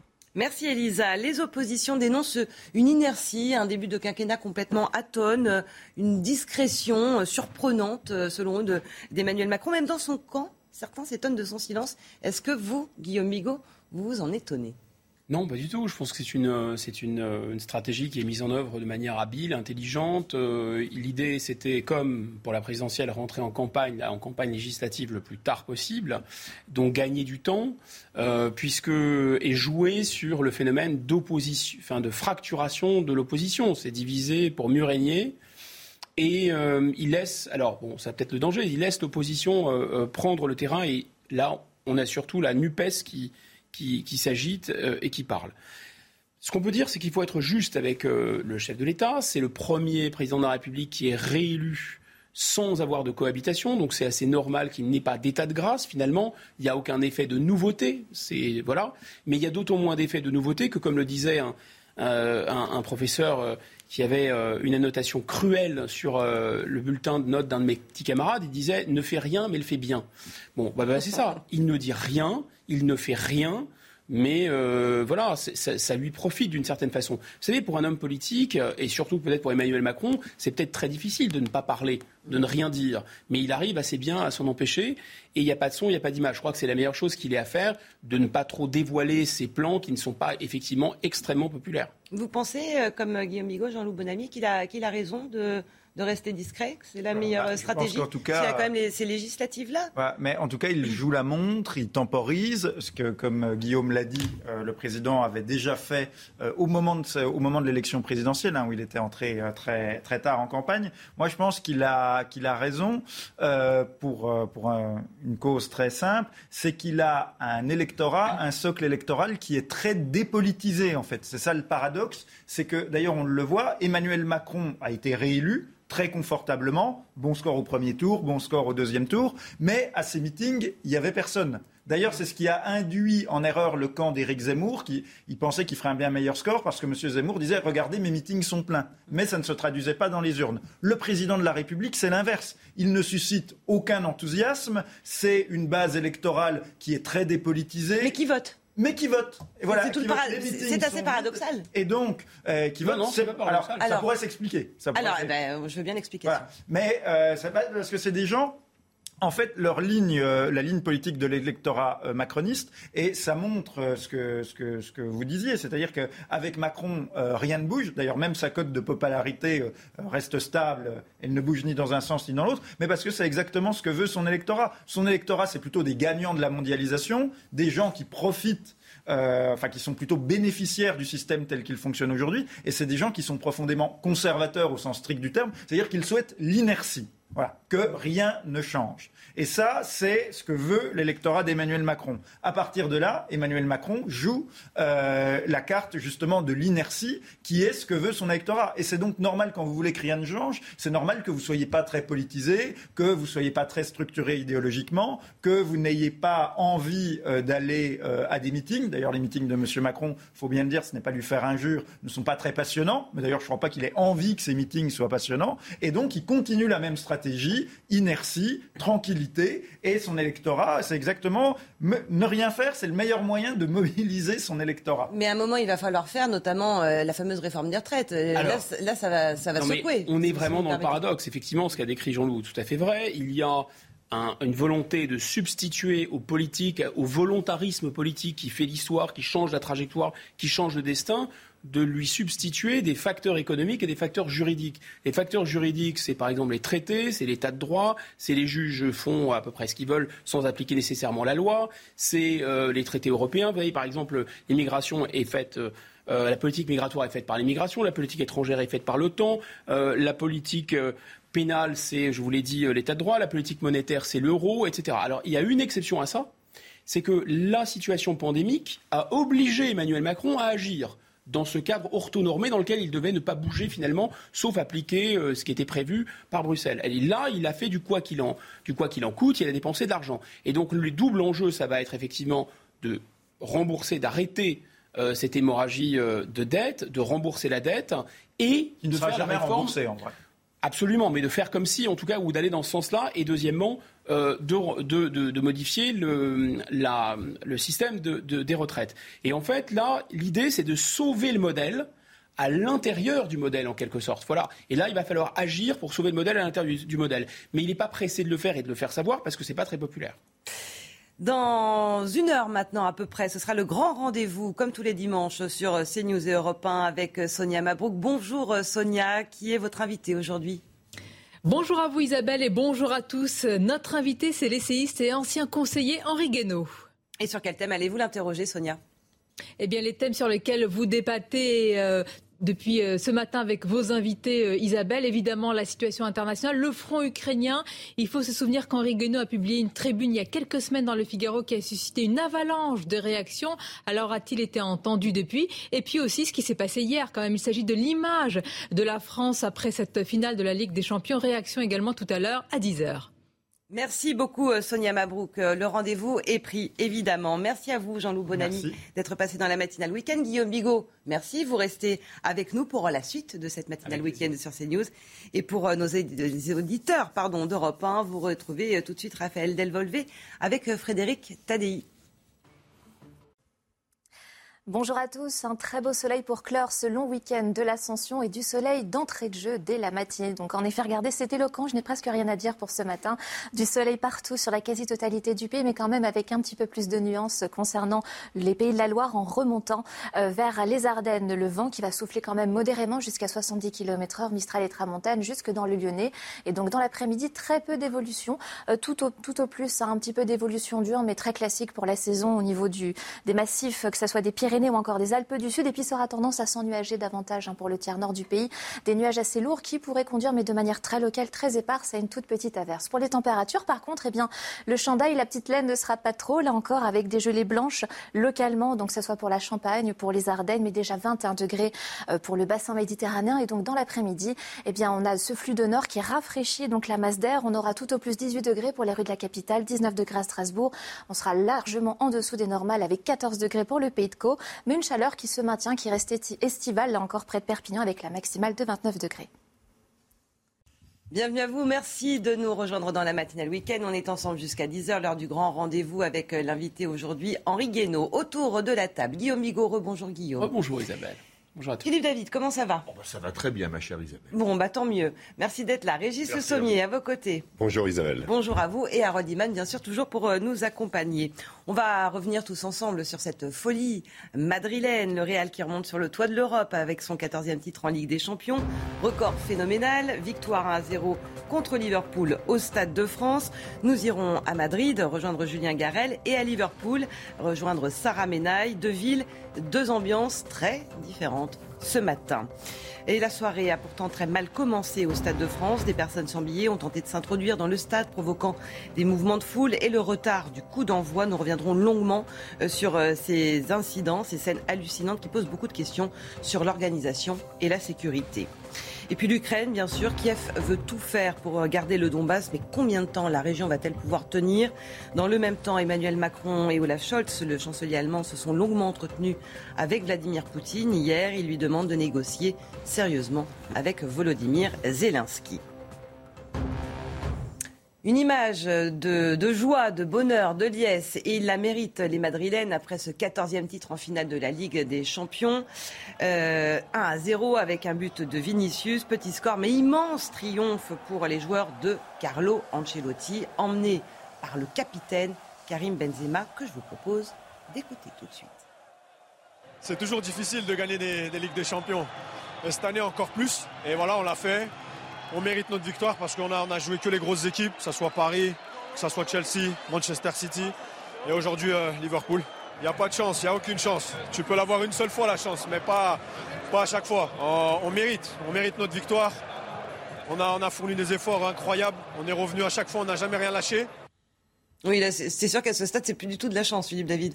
Enfin, ils ont quand même eu beaucoup, beaucoup de réussite cette saison parce qu'ils sont dominés 150 minutes par le PSG. Le PSG fait 30 minutes catastrophiques contre Chelsea et contre Manchester City. Il faut croire qu'ils arrivent à perturber les adversaires. Oui, hier, deux occasions, un but. C'est une efficacité digne des équipes italiennes des années 80. Le réalisme. Oui, oui. d'habitude, c'est le réalisme italien. Là, c'est le réalisme espagnol. Ça a juste changé de pays. Moi, j'ai quand même eu l'impression que c'était plutôt euh, Thibaut Courtois contre le, le, gardien de but. Euh, parce que c'est quand même incroyable ce qu'il a fait. D'ailleurs, euh, je trouve que Benzema aurait pu lui rendre hommage parce que grâce à lui, il a, fait au moins 10 arrêts décisifs. Quoi. c'était exceptionnel. Il, lui rend hommage aussi. Il a permis à Marcelo hein, euh, aussi de soulever la coupe le premier. C'était lui faire honneur quand même après 15 ans passés au Real Madrid. il y avait titré la, la presse espagnole. Alors, la presse espagnole, justement, on va voir ce qu'elle dit euh, ce matin. On va rejoindre notre correspondant à Madrid, Julien Garel. Bonjour à vous. Euh, j'imagine que la presse est, est dithyrambique et que la nuit a dû être très, très festive dans la capitale espagnole. Oui, effectivement, la presse madrilène euh, en extase. Je vous propose d'ailleurs une petite revue de presse tout de suite, puisque j'ai réussi à me procurer les unes de deux des principaux journaux euh, madrilènes. On commence par Marca. Donc une, vous voyez, en double page, un petit peu en mode euh, poster, une collector qu'on retrouvera sûrement encadrée dans les bars madrilènes dès aujourd'hui. Alors un petit jeu de mots en une de Marca. Qui va faire appel à vos souvenirs d'Espagnol LV2. La 14e Coupe d'Europe, la 14e en espagnol, ça se dit la décimo Quarta. Et là, vous pouvez, dire, vous pouvez lire pardon, la décimo Courtois, référence évidemment au nom du gardien de but belge du Real Madrid qui, vous venez de le rappeler en plateau, a fait un match stratosphérique. Il a, il a dégoûté les attaquants de Liverpool. On passe à As, l'autre journal sportif madrilène, cette fois horizontal, la une, toujours en double page, le champion éternel, voilà, le, Real Madrid euh, immortel cette en Ligue des Champions. Vous vous en êtes douté, la fête a duré toute la nuit ici à Madrid. Vous voyez derrière moi le stade Santiago Bernabéu où 60 000 fans du Real se sont regroupés hier pour suivre sur écran géant la retransmission télévisée du match. La fête s'est poursuivie place de, de Cibeles. C'est là que les fans du Real célèbrent tous leurs titres. Merci beaucoup, euh, euh, Julien Garel, pour cette revue de presse. Euh, depuis Madrid, en Angleterre, c'est une toute autre ambiance, évidemment. La douche froide pour Liverpool, mais au-delà de ça, c'est la, la, colère qui gronde sur place, Sarah Menaille. Alors effectivement, au-delà de la déception euh, logique des supporters de Liverpool, il n'y a évidemment pas eu de, fête, contrairement à Madrid, ici au Royaume-Uni. Mais en revanche, ce qui pose énormément de questions, ce sont les conditions de sécurité et les conditions d'organisation de cette rencontre qui avait été délocalisée donc à Paris et qui euh, finalement donc a été un fiasco, vous l'avez rappelé, en plateau. Alors aujourd'hui au Royaume-Uni, on se pose la question justement du rôle des autorités françaises. On se tourne également vers l'UEFA, l'instance européenne du football qui, qui devait euh, donc organiser cette rencontre. Et on se demande effectivement comment les autorités françaises ont géré cet afflux massif de supporters. Plusieurs journalistes britanniques et plusieurs supporters témoignent aujourd'hui dans la presse britannique. Ils font notamment euh, référence à l'usage massif euh, de gaz lacrymogène par, par la police française, qui étonne ici parce que c'est pas vraiment la culture. Et puis ce qui s'est passé hier soir au Stade de France rappelle ici en Angleterre tristement le drame d'Hillsborough en 89, alors que plusieurs supporters de Liverpool s'étaient euh, massés, étaient entrés dans, dans ce stade d'Hillsborough à Sheffield sans billets, qui avait provoqué un, un mouvement de foule massif. 97 personnes étaient décédées, plus de 700 blessés. Et donc, ce qui s'est passé hier soir sur le parvis de Saint-Denis rappelle tristement cet épisode qui avait traumatisé euh, les Anglais. Alors, euh, ce qui, est critiqué aussi aujourd'hui dans la presse britannique, c'est évidemment l'intervention notamment du ministre de l'Intérieur, Gérald Darmanin, qui a accusé notamment les supporters anglais d'être responsables des troubles. On s'étonne ici, puisqu'on a quand même depuis hier soir la preuve que certains supporters français, certains locaux, ont eux aussi tenté de, de rentrer par force dans le stade. Donc effectivement, aujourd'hui, c'est un petit peu la consternation, beaucoup de questionnements, et on a Euh, Liverpool notamment a demandé l'ouverture d'une enquête dès hier soir pour savoir exactement ce qui s'est passé sur ce parvis du stade à Saint-Denis. Merci beaucoup Sarah Menaille. Ces images vont tourner très longtemps. On rappelle que c'était retransmis dans ces images de, mouvements de foule, de, policiers obligés de, de, se servir de gaz lacrymogène pour essayer de, disperser ces jeunes qui essayaient de rentrer dans le stade sans billets ou alors munis de, de faux billets. Ça a été retransmis dans 200 pays oui, c'est terrible, c'est désastreux. Euh, il y a surtout les, les fans qui enjambent les, les, les, clôtures pour rentrer dans le stade. Et puis il y a cette affaire. Euh, alors bon, on a, on a votre journaliste a évoqué euh, la question de, de, de, de l'usage des, des, lacrymogènes, mais il y a une, il y a une polémique aussi autour des, des, billets et des faux billets, puisque je lisais ce matin que l'arrière latéral gauche de Liverpool raconte que un certain nombre de ses amis n'ont pas pu rentrer dans le stade alors qu'ils avaient des vrais billets parce qu'on leur a dit euh, comment vos billets sont faux donc il y a eu une espèce de, confusion euh, totale euh, sur la question des billets. Euh, un message de Jacques Vendroux, Jacques Vendroux, ah bah, la, voix du football, hein, Europe 1, 20 000 faux billets imprimés, le départ de cette mascarade, UEFA dit-il, total responsable. C'est vrai qu'on en est à chercher maintenant les responsabilités. Non, mais en tout cas, c'est une image désastreuse pour la France, encore une fois. Enfin, je, suis désolé, mais quand, 30, euh, 30, minutes, euh, une finale que le monde entier attend, parce que c'est des clubs extrêmement regardés, mm. euh, c'est pas possible, quoi. C'est pas possible de voir ça, quoi. Il Malheureusement, c'est pas le premier fiasco qu'on a en France en matière de football. Regardez, le PSG voulait fêter son titre la première année où ils ont été champions après l'ère Qatari au Trocadéro. Vous vous souvenez comment ça s'était passé? Les boutiques du 16e arrondissement saccagées, un autobus de touristes japonais ou chinois, je ne sais plus, enfin asiatiques, dévalisé comme une diligence.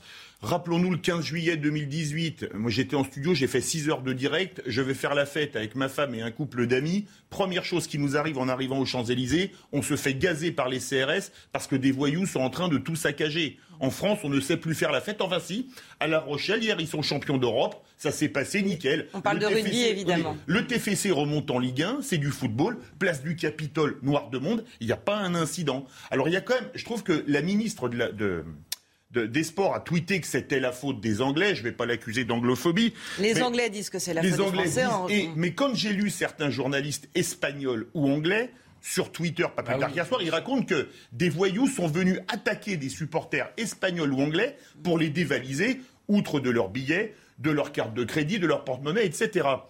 Alors, avant de s'exprimer sur Twitter, ce serait peut-être bien d'enquêter un peu plus en détail. Parce que euh, je tiens à citer un dernier journaliste de ESPN, une chaise sérieuse, ESPN en espagnol, qui a balancé un tweet catastrophique pour l'image de la France dans le monde. Il a tweeté si ça s'était passé dans un stade à Buenos Aires, à Rio de Janeiro, à Santiago du Chili ou à Mexico City, on dirait que les pays latino-américains sont des pays du tiers-monde. Inutile de dire qu'à un an et demi de la Coupe du Monde de rugby et à deux ans des Jeux Olympiques, c'est franchement pas bon pour l'image de la France. Euh, Guillaume Bigot, le tweet de Gérald Darmanin, qui était hier d'ailleurs au PC Sécurité euh, du Stade de France, en compagnie de la, ministre des Sports. Des milliers de, supporters britanniques sans billets ou avec des faux billets ont forcé les entrées, parfois violenté les stadiers. Merci aux très nombreuses forces de l'ordre mobilisées ce soir dans ce contexte difficile. Il est probablement vrai, l'enquête le montrera, qu'il y a eu beaucoup de faux billets imprimés. Par qui ont-ils été imprimés J'en sais rien. Que les supporters britanniques, avec de vrais billets, ont été les principales victimes et ont été extrêmement énervés euh, de ne pas avoir pu euh, assister, à, la première euh, partie du match. Avec des billets qu'ils avaient payés et achetés, parfois pour des gens modestes, longtemps à l'avance, etc. Tout ça est vrai. Que ça les a énervés Bien sûr que oui. Maintenant, si vous voulez, il y a quelque chose de gênant là-dedans parce que, évidemment, la presse étrangère n'a pas du tout le même regard que la presse française. La vérité se voit. Nous, on essaye de jeter un voile pudique là-dessus en disant mais non, mais c'est pas tout à fait ce qui s'est passé, etc. En réalité, on le voit très bien. C'est pas passé n'importe où. C'est passé dans ce que M. Macron appelle la, Californie française. Mais la Californie française, là où l'État français est né, donc au, pied de la basilique de Saint-Denis, c'est pas n'importe quoi symboliquement. C'est le, lieu où la France est née. Eh bien, vous avez en face des burkas qui se vendent dans les magasins. Vous avez une zone d'extraterritorialité. La Silicon Valley française, c'est pas la Silicon Valley, c'est la Silicon voilée. Tout le monde le sait. Il y a quelque chose de très agressif. Et moi, je pense au symbole pour la France, mais je pense surtout, surtout aux gens qui sont quasiment tous modestes et beaucoup d'origine étrangère qui vivent dans ces quartiers et qui sont sous la férule de ces gens. Quand est-ce qu'on va les arrêter? Voilà. 68 euh, personnes, pour, euh, pour, information, ont été interpellées euh, suite à ces incidents hier. Oui, à, voir ce que vont donner les enquêtes, mais mettez-vous à la place des supporters anglais, les, les amis de Robertson par exemple. Les chambres d'hôtel, j'écoutais un reportage hier, une chambre d'hôtel à 300 euros, elle était facturée 1400 euros la nuit de samedi à dimanche. Une chambre en temps normal à 300 euros, 1400 euros. Oui, les prix ont littéralement flambé dans les derniers jours. Vu vous payez 2, 3, 4 billets pour venir en famille. Vous payez le voyage depuis l'Angleterre. Vous payez un hôtel hors de prix. Vous payez le vous faites dévaliser, taper dessus. Vous vous faites dévaliser, taper dessus et vous voyez pas le match. Moi, je comprends que les Anglais soient furieux. Plus, hein. la grève dans les transports. Plus la grève dans les transports. ce qui est très gênant, c'est qu'on ne veut pas aborder cette réalité et qu'il y a un espèce de chantage au racisme. En parler, ce serait raciste, alors qu'en fait, c'est une manifestation de racisme. Ces islamo-racailles sont racistes, détestent tout ce qui n'est pas eux et détestent tout ce qui est étranger et veulent attaquer, etc.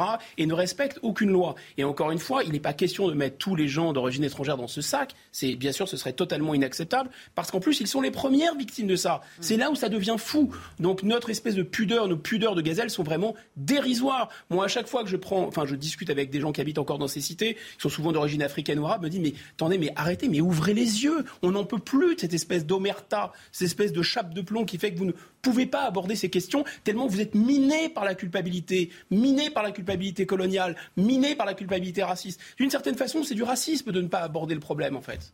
Philippe David?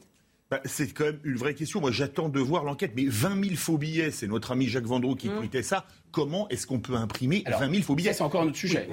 alors là, pour le coup, ça dépend de l'UEFA. C'est une, accumulation de responsabilités. Ce qu'on se rend compte, c'est qu'on essaye, on, on, voit comment euh, donc Gérald Darmanin qui encore euh, quelque part redéclenche la, la, guerre de 100 ans, mais mais on est on est on est bah proportion gardée.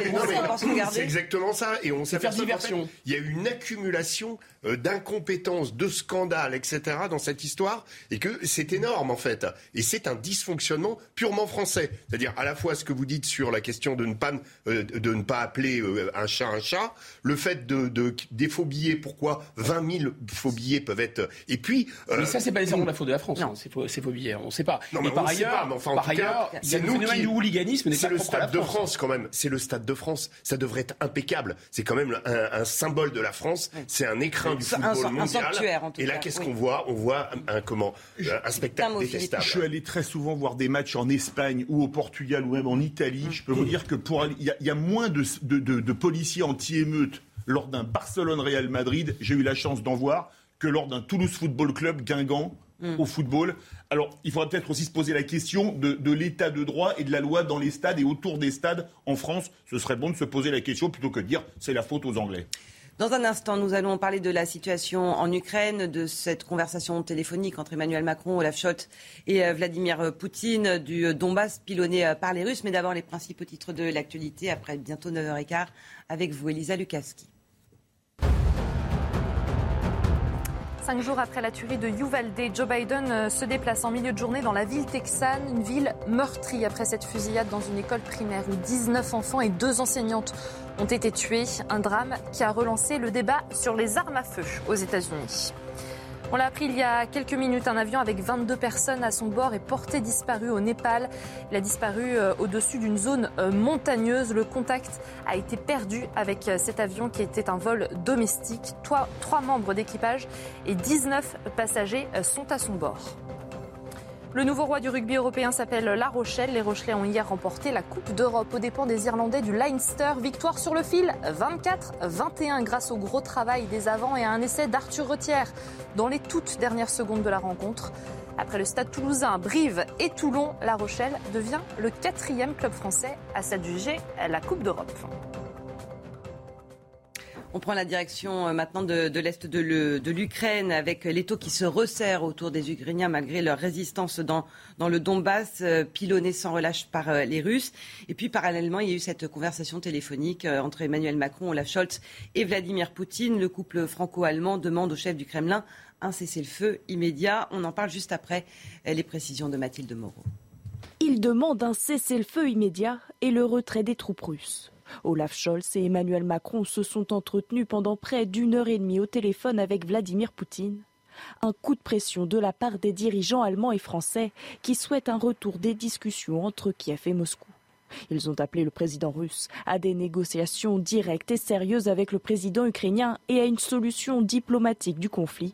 Le Kremlin assure rester ouvert à une reprise du dialogue. On est apparemment dans cette situation euh, de test, d'évaluation, euh, parce que les deux parties et puis aussi les Occidentaux euh, voient que la prise du Donbass va vraisemblablement aboutir. Autre demande de la part du président français et du chancelier allemand, la libération des quelques 2500 prisonniers de guerre d'Azovstal, l'usine où étaient retranchés les derniers défenseurs ukrainiens à Mariupol. Enfin, dernier point majeur de cet entretien téléphonique, la situation alimentaire mondiale.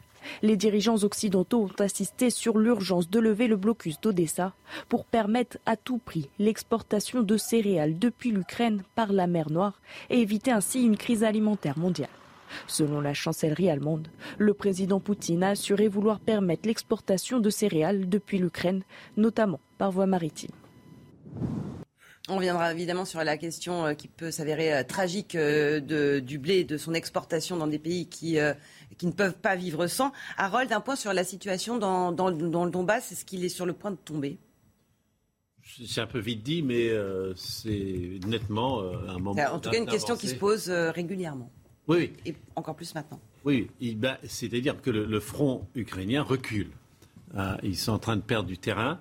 Euh, si on regarde la, carte générale, euh, juste pour se rappeler que le grand succès ukrainien était au nord avec euh, le dégagement de Kiev et maintenant le dégagement à peu près accompli de Kharkiv, et le fait que Odessa, tout à fait dans le sud, sud-ouest, ne soit pas tombé.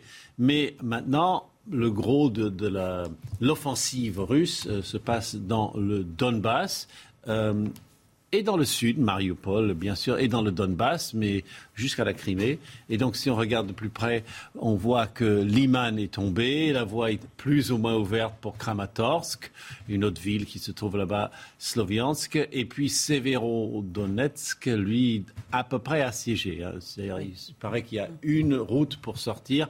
Donc voilà, c'est l'artillerie euh, russes et aussi la concentration de forces russes pour, pour la première fois. Ils ne sont pas dispersés sur trois fronts, mais seulement un et demi.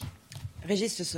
Oui, c'est une très mauvaise nouvelle, euh, la, conquête de Liman. Euh, c'est une ville qui est pas très grande, elle fait 22 euh, 000 habitants. Enfin, c'est une petite ville, mais pourquoi Pourquoi c'est une très mauvaise nouvelle? Parce que l'état-major ukrainien se trouve à, Kramatorsk. Ça va être le gros de, de, l'offensive russe. Et Liman se trouve à peu près à une vingtaine, trentaine de kilomètres. Donc la Russie aujourd'hui peut placer son artillerie. Et la plupart des pièces d'artillerie, 20 kilomètres, c'est la distance.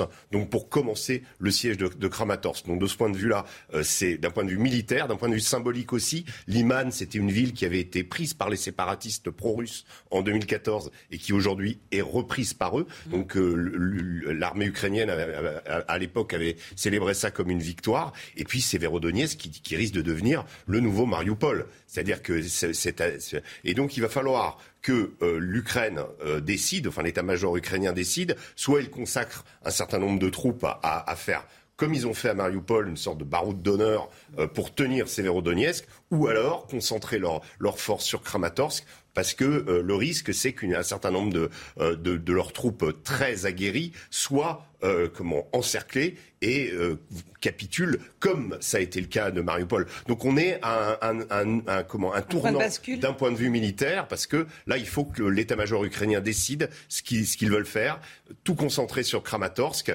essayer de défendre Sloviansk et Kramatorsk, ou au contraire répartir leurs forces. Mm. Euh, voilà, mais c'est une situation qui n'est pas désespérée, parce que c'est des zones qui sont quand même bien défendues hein, euh, depuis 2014. faut le rappeler, cette guerre elle a lieu dans ces, dans ces zones-là. Mais on le voit bien euh, concrètement euh, la, partie en rose de, cette. Vous, euh, vous, si on pouvait revenir un mois en avant, un mois en arrière, pardon, l'Ukraine contrôlait donc la partie en jaune. il y avait encore toute la région de Lugansk, tout le nord était encore contrôlé par les Ukrainiens. Aujourd'hui, ce n'est plus le cas. Les, Russes ont quasiment atteint leurs objectifs, c'est-à-dire qu'il ne reste plus beaucoup de, territoire ukrainien dans cette zone qui est la région du Donbass. Quoi. Quand Volodymyr Zelensky dit le Donbass restera ukrainien, c'est euh, totalement illusoire? C'est déjà pas le cas. C'est déjà plus le cas. Mm. Euh, c'est plus le cas depuis euh, une partie du Donbass, en tout cas depuis, depuis 2014. Mais Là, Liman, effectivement, c'est un point névralgique, stratégique, ça a été rappelé tout à l'heure. Il y a 30 km entre Liman et euh, la ville de Sloviansk, qui est le prochain verrou. Alors, il y a la, rivière, on ne voit pas sur la carte, mais la rivière Donetsk, justement, qui sépare. Et ensuite, euh, de Liman à Kramatorsk, il y a encore 30 km. Alors, 30 km, ça n'a rien du tout. Le temps médiatique n'est pas le temps militaire. Pour faire 30 km, surtout dans des zones qui sont ultra, ultra défendues, avec des gens qui sont enterrés, etc., ça va prendre peut-être des semaines, peut-être des mois. Et surtout, surtout, il faut dire que l'armée russe, on parle beaucoup du nucléaire, mais les bombes thermobariques, par exemple, c'est aussi terrifiant que le nucléaire. Et ils vont les utiliser, ils ont déjà utilisé. Ça va vraiment être terrifiant. Et tout petit détail aussi, Liman, c'est un nœud ferroviaire. Mm. Donc, euh, ça veut dire que pour l'approvisionnement de ces aérodoniers, c'est extrêmement critique euh, le fait que les Russes Absolument. contrôlent, parce qu'ils ne peuvent plus approvisionner leurs troupes. Il nous reste hélas plus qu'une minute.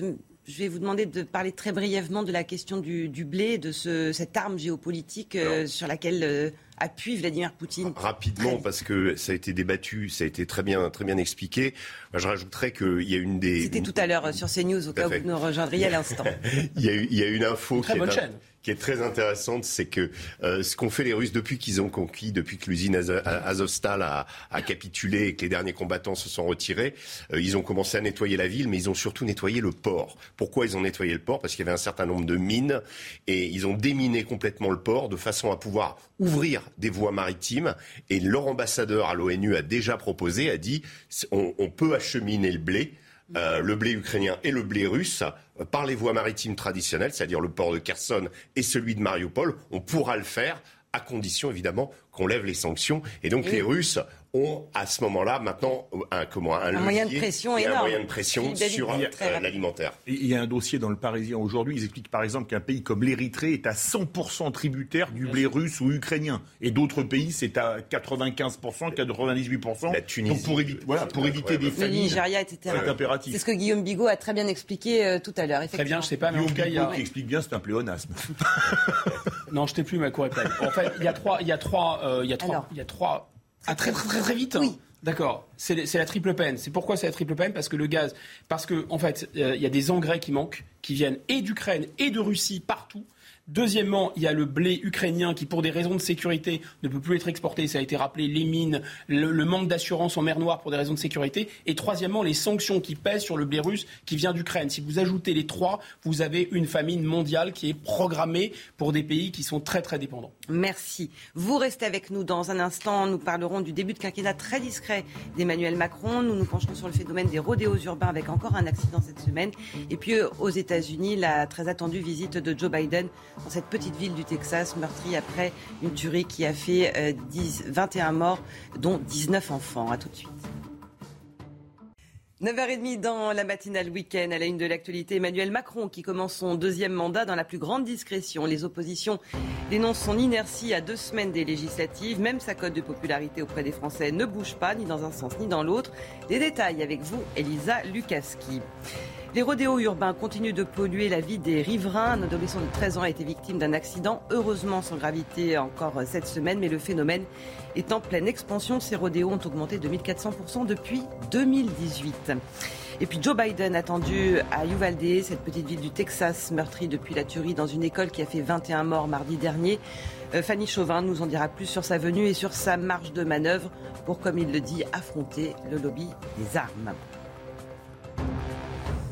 Après quelques jours au fort de Bérégançon, Emmanuel Macron est attendu demain à Bruxelles. Ce sera son premier sommet depuis sa réélection. Le président pour le moins très très discret euh, depuis le début du quinquennat, trop euh, selon les, oppositions. Ça ne frémit d'ailleurs pas dans les enquêtes d'opinion. Elisa Lukaski, c'est le moins qu'on puisse dire. Oui, pas d'état de grâce hein, pour euh, Emmanuel Macron. Cette fameuse période qui suit une élection présidentielle et où l'opinion publique est majoritairement favorable à celui qui a été élu. Dans le dernier baromètre IFOP, pour nos confrères du journal du dimanche, le chef de l'État, il concentre 41% d'opinion euh, favorable. Il démarre donc son deuxième euh, quinquennat avec exactement le même taux de satisfaction qu'à la fin euh, de son premier mandat. Si le président séduit son socle électoral, à savoir les cadres supérieurs et aussi les personnes âgées, il décroche chez ceux dont le pouvoir d'achat est directement impacté par l'inflation, à savoir les salariés du privé et la tranche notamment des 50-64 ans. Un président de la République stable et une première ministre, Elisabeth Borne, qui séduit avec une cote de popularité, vous le voyez, à 45% et seulement 43% de mécontents. Son arrivée comme chef du gouvernement est donc perçue comme positive pour les sondés. Reste que l'actuel locataire de Matignon fait moins bien que ses prédécesseurs. Regardez, avec une cote de popularité à 45%, Elisabeth Borne est derrière Édouard Philippe et Jean Castex qui atteignaient tous les deux 55% juste après leur nomination. Merci Elisa. Alors ce silence agace euh, dans l'opposition, ce silence inquiète certains membres du, gouvernement. En tout cas, vous, ça ne vous paraît pas surprenant, Guillaume? C'est plutôt une stratégie habile, selon vous? Habile, euh, on verra avec le, résultat des mm. élections, mais c'est assurément une stratégie. C'est la stratégie qui avait été mise en place avant les élections présidentielles. Souvenez-vous, on n'avait pas du tout l'impression d'être euh, en situation opposition électorale. Le président de la République n'était pas sorti de sa réserve, il avait utilisé le prétexte sanitaire, puis ensuite le prétexte géopolitique, et puis dans les derniers jours, il n'avait fait plus que campagne. Et là, il va se passer la même chose, c'est-à-dire qu'il n'y a pas de législative. Quelqu'un, un étranger qui viendrait à Paris, n'aurait aucune idée qu'il y a une élection législative. Vraiment pas. Il n'y a pas de débat, il n'y a pas de son, il n'y a pas d'image. C'est d'une discrétion euh, absolue. Voilà. Euh, donc euh, il y a Madame Borne, mais on ne sait pas ce qu'elle pense. D'ailleurs, on ne sait pas ce qu'elle dit. Elle ne dit rien. Elle est, elle est téléportée, déplacée dans le Calvados. On voit quelques images de temps en temps. Bon, tel un, tel Claude Lévi-Strauss dans les forêts d'Amazonie, un explorateur technocratique au contact de la vraie France. Bon, il y a des images, c'est tout. Philippe David. Bon, alors, euh, Régis Le Sommier, je vous, laisse reprendre je, votre... Je peux faire aussi Dora l'exploratrice. Non, non, non. C'est pas très étonnant, en fait. Le, le, le, je crois qu'il y avait eu un sondage qui disait que 62% des Français ne souhaitaient pas qu'Emmanuel Macron euh, dispose d'une majorité à l'Assemblée nationale. Donc, euh, il y a déjà eu ça. Là, là 52% d'opinion défavorable. C'est pas, c'est pas très étonnant quand on voit les conditions dans lesquelles Emmanuel Macron a été élu, euh, avec face à lui un bloc, comment, la France insoumise, un bloc RN et un bloc d'abstentionnistes qui, quand vous combiner tout ça, font pratiquement plus de 60% euh, du corps électoral. Donc euh, là, euh, même plus. Et, donc on est, on est, donc on est face. Emmanuel Macron, faudrait peut-être pas qu'il l'oublie. Il est face à une France qui est mécontente, à une France qui est en colère. Oui, mais c'est malin, il ne dit rien. Non, non, mais il ne dit rien. Mais ça serait quand même bien qu'au lieu de voir justement Elisabeth Borne comment déambuler dans le Calvados pour une élection auquel d'ailleurs elle ne sera jamais, elle ne sera pas députée puisque ça sera sa suppléante qui prendra, prendra le. Et d'ailleurs, comment dans la on a vu un reportage hier sur CNews qui expliquait que les gens étaient mécontents de ça. Ils ont une première ministre qui est en campagne et qui ne va pas siéger. Donc, euh, au lieu de faire ça, moi, je pense qu'il serait quand même intéressant que le cap soit un peu plus défini. Euh, on a euh, la réforme des retraites. Quid de la réforme des retraites C'en est où Etc. On en a parlé dans la dernière. dans la, Là, il y avait les trois axes hein, le climat, la santé et évidemment un, le pouvoir d'achat. Et on ne sait pas très bien, quand on a vu la composition de ce gouvernement, quel va être réellement le cap. Alors, il y a peut-être un silence tactique, etc. Mais euh, c'est quand même un peu confus et il serait bien quand même qu'il y ait une clarification. Il y aurait, il y aurait quelqu'un à l'Elysée, paraît-il.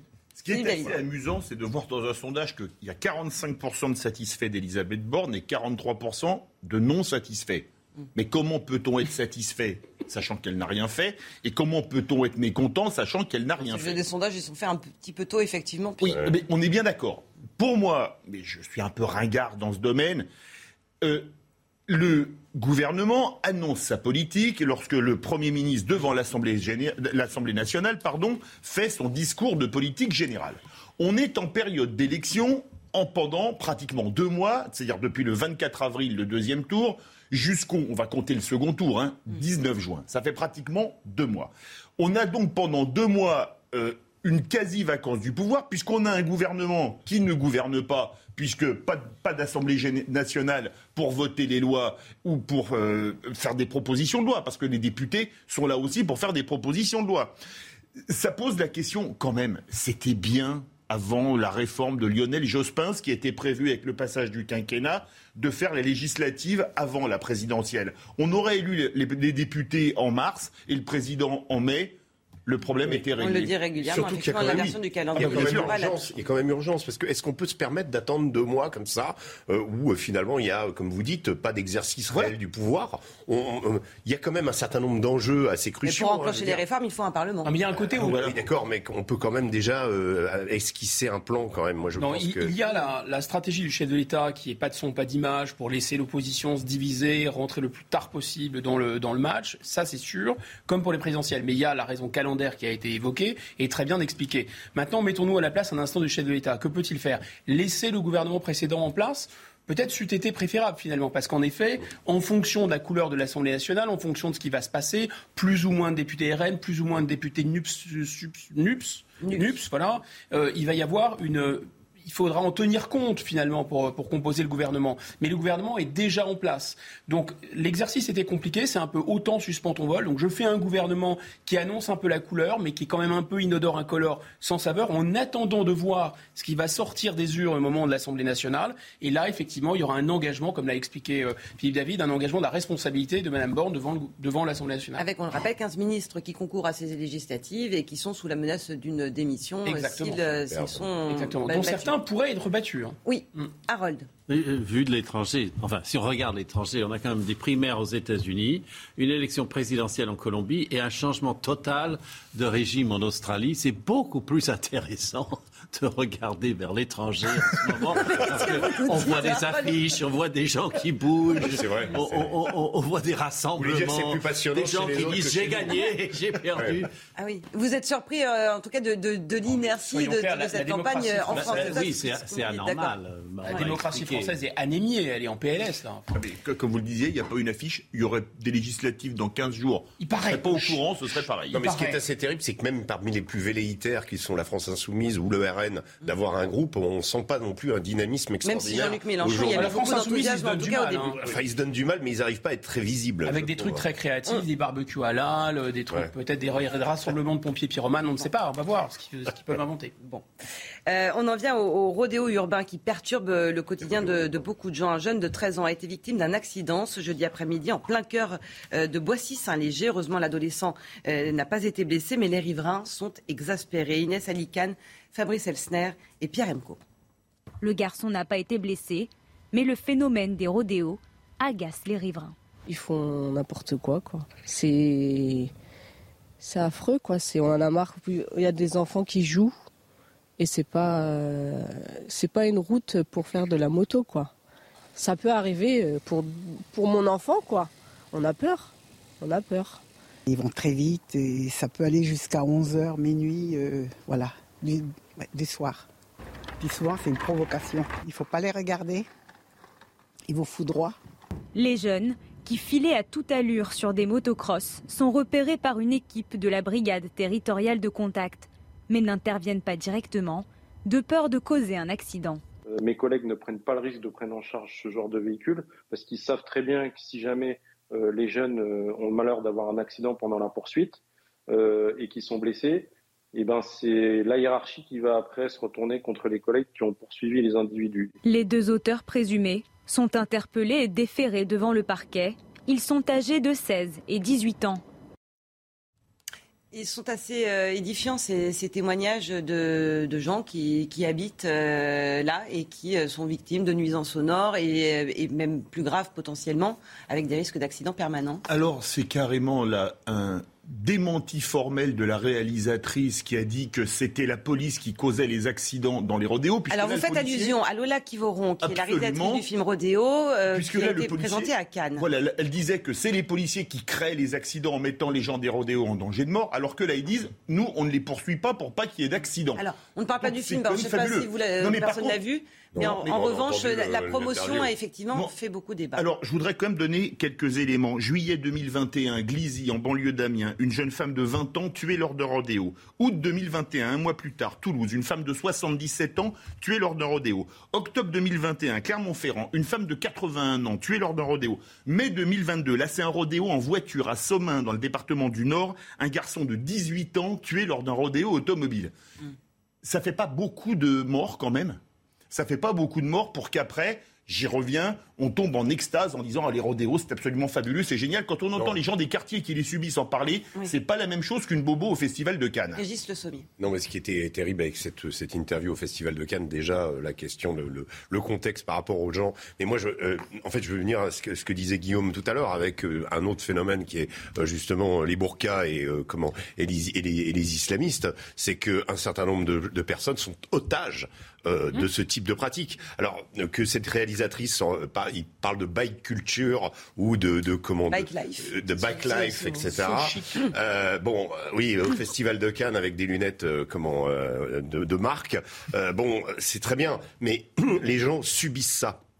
Il n'y a pas, malheureusement, il y a les, les, les, comment, la conséquence qui sont ces morts, qui sont ces blessés, mais aussi vous avez des gens qui ne peuvent pas dormir la nuit, qui sont euh, comment coincés dans leur quartier, otages de ces gens-là. Alors ils sont aussi otages des dealers. Ils sont, enfin je veux dire, il y a quand même une question d'incivilité absolue, généralisée, qui est quand même assez terrible dans ce pays. Et, la manifestation du rodéo urbain en est une, une, une, expression. N'en est qu'une expression. Et malgré euh, ce qu'annonçait euh, Gérald Darmanin, il y a la difficulté de la police qu'on entendait d'ailleurs dans, le reportage d'intervenir parce que ça pourrait mettre en péril. Euh, bah, ceux qui pratiquent ces rodéos urbains et de faire des, accidents euh, supplémentaires. Alors qu'est-ce qu'on fait La politique, c'est le moindre mal. Hein. Il, faut savoir, euh, il faut savoir choisir le moindre mal. C'est, à partir du moment où ces, conduites à risque, extrêmement à risque, mm. ça a été rappelé par Philippe, sont, sont euh, on court. Qu'est-ce qu'il faut faire? Est-ce qu'il faut choisir de mettre en danger ceux qui les pratiquent ou choisir de mettre en danger, enfin de, de laisser mettre en danger les victimes? En Grande-Bretagne, ils ont tranché. Comme vous savez, il y a des techniques d'interpellation un peu brutales où ils percutent les véhicules pour que les gens tombent. Ah non, ça fait des blessés.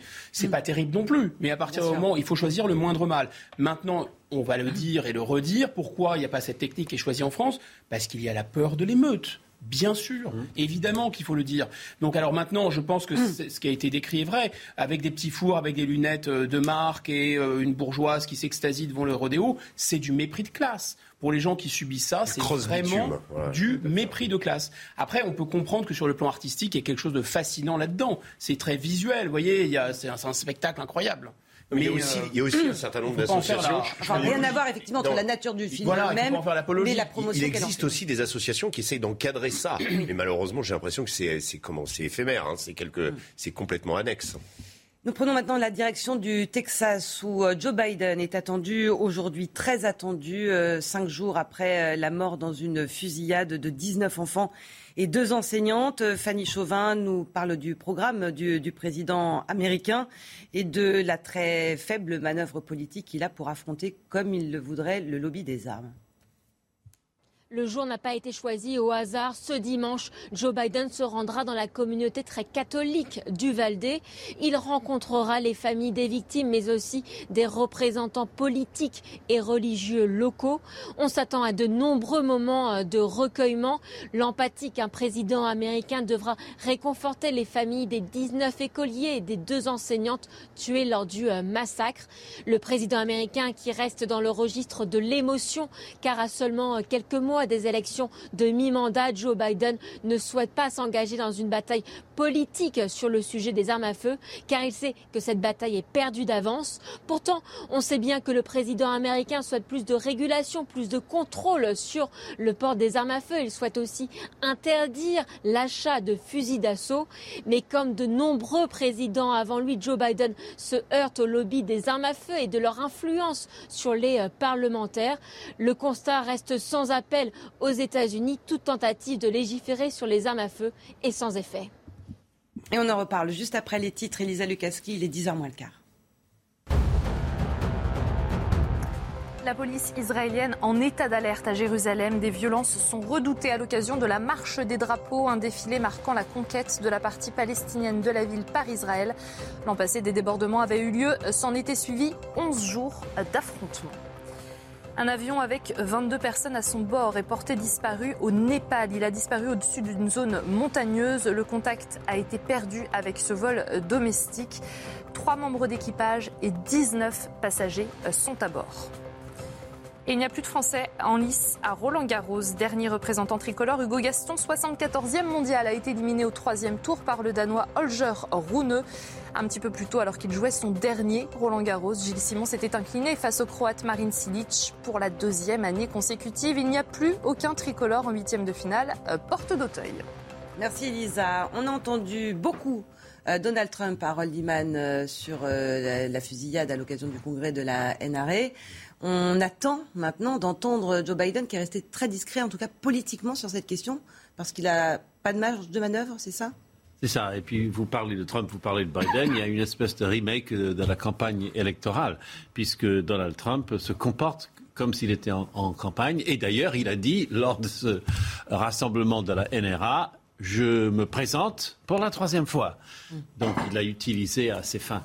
Mais euh, Joe Biden n'a pas de marge parce que euh, le Sénat ne lui donnera jamais les voix nécessaires. Le Sénat, c'est 100 sénateurs, deux par État. Donc il y a énormément d'États ruraux dans lesquels l'influence du, enfin, du sentiment de porter des armes et aussi l'influence euh, financière du lobby des armes euh, est prépondérante. Donc il y a quelque part un, système qui ne le permet pas. Si, si vous voulez, la Californie, qui est complètement contre les armes, avait autant de sénateurs euh, par habitant que le Dakota du Sud, ce serait réglé en cinq minutes c'est un tournant pour Joe Biden parce que ce qui, ce qui va être un tournant précisément, ça va être les, les élections de midterm. Parce que les élections de midterm, vous savez, la plupart des, des, des, présidents les perdent et ensuite après, ils peuvent passer aucune réforme. En gros, ils ont le Congrès contre eux et euh, donc euh, ils sont un petit peu euh, comment voilà. Pieds et poings liés.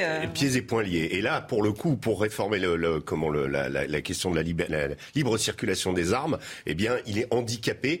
On sait qu'il a le lobby de la NRA avait déjà bataillé contre lui pendant pendant l'élection, en, comme en faisant des clips euh, publicitaires et autres, et au contraire avait soutenu Donald Trump à l'époque. Là, ça va être au niveau des, des dans, euh, dans les États, et, euh, et, évidemment, personne ne veut, ou très peu, vont vouloir avoir ce, ce lobby ultra puissant spécialement dans les dans les dans, dans les comment dans les endroits conservateurs parce qu'on sait qu'on peut perdre une élection si on a la NRA contre soi. Donc là là le, la marge de manœuvre de Joe Biden est, est terrible et, et, comment est très réduite. Euh, D'autant plus que également il y a la, la, question de la crise économique. Est-ce que euh, ça, ça, son, son, caractère offensif sur l'Ukraine va payer parce que intérieurement les Américains euh, commencent à souffrir? Et puis euh, les Américains se souviennent, se souviennent de la débandade en Afghanistan. Donc c'est une très très mauvaise euh, comment séquence séquence pour Joe Biden en ce moment. Mais pour revenir sur la tuerie, première tuerie, c'est Columbine dans un lycée 20 avril 99, il y a 23 ans. 23 ans. Il y a eu d'autres tueries dans d'autres écoles un peu partout aux États-Unis.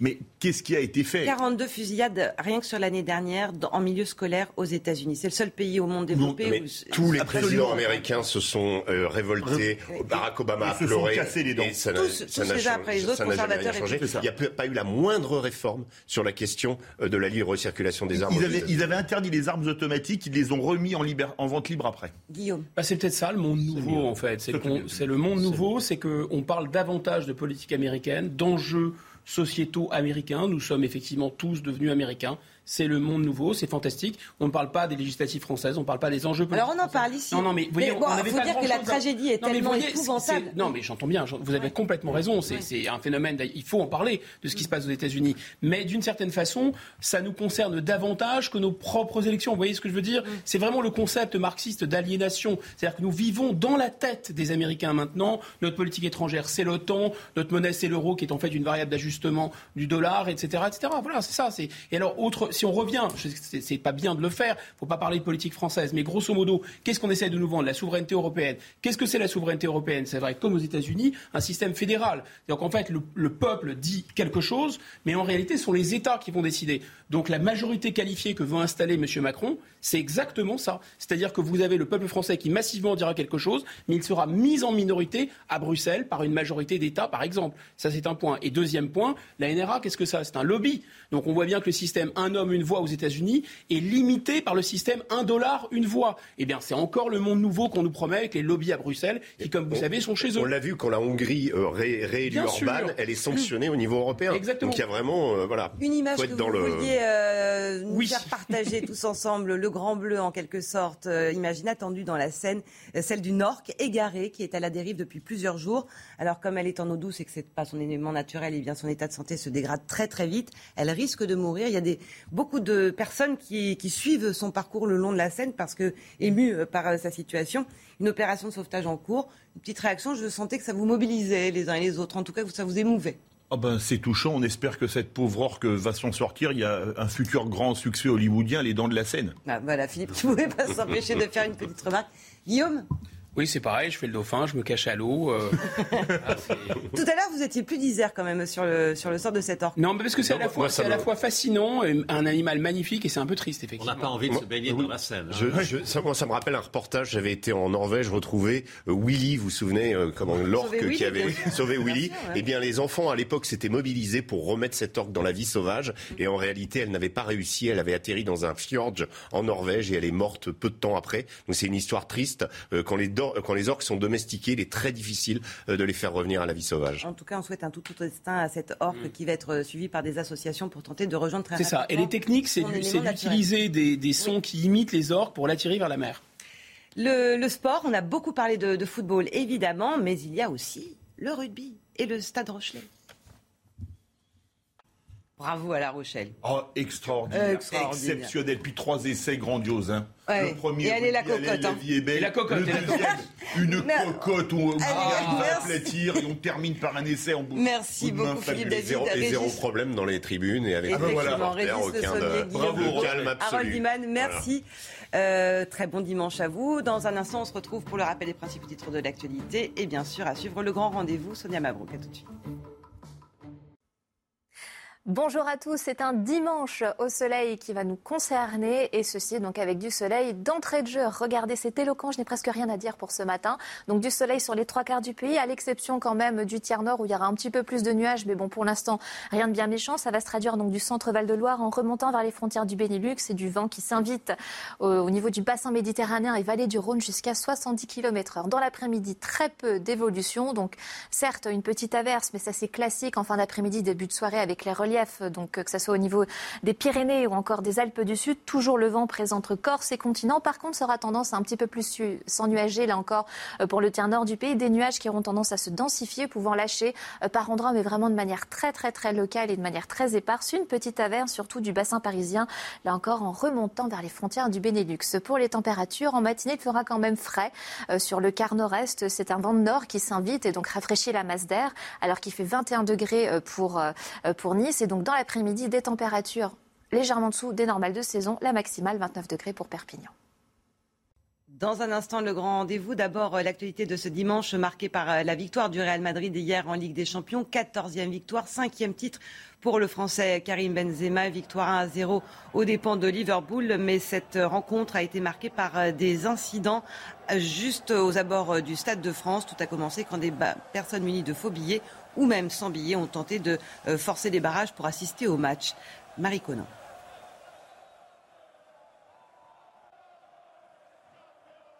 Alors on va écouter euh, Karim Benzema. C'est toujours difficile de gagner des, Ligues des Champions. Et cette année encore plus. Et voilà, on l'a fait. On mérite notre victoire parce qu'on a, on a joué que les grosses équipes, que ce soit Paris, que ce soit Chelsea, Manchester City et aujourd'hui euh, Liverpool. Il n'y a pas de chance, il n'y a aucune chance. Tu peux l'avoir une seule fois la chance, mais pas, pas à chaque fois. On, mérite, on mérite notre victoire. On a, on a fourni des efforts incroyables. On est revenu à chaque fois, on n'a jamais rien lâché. Voilà pour euh, cette euh, réaction de, Karim Benzema qui, je vous le disais à l'instant, décroche son cinquième titre en Ligue euh, des, Champions. Une rencontre, et ça, Sonia Mabrouk va y revenir dans un instant avec son invité Henri Guénaud dans le grand rendez-vous. Une rencontre marquée par ces très nombreux incidents aux abords du Stade de France avec l'intervention de la police qui a dû faire parfois usage de gaz lacrymogène. Le match a duré, n'a plus commencé qu'une demi-heure après le, le une demi-heure de retard. Pardonnez-moi. Tout de suite le grand rendez-vous, Sonia Mabrouk.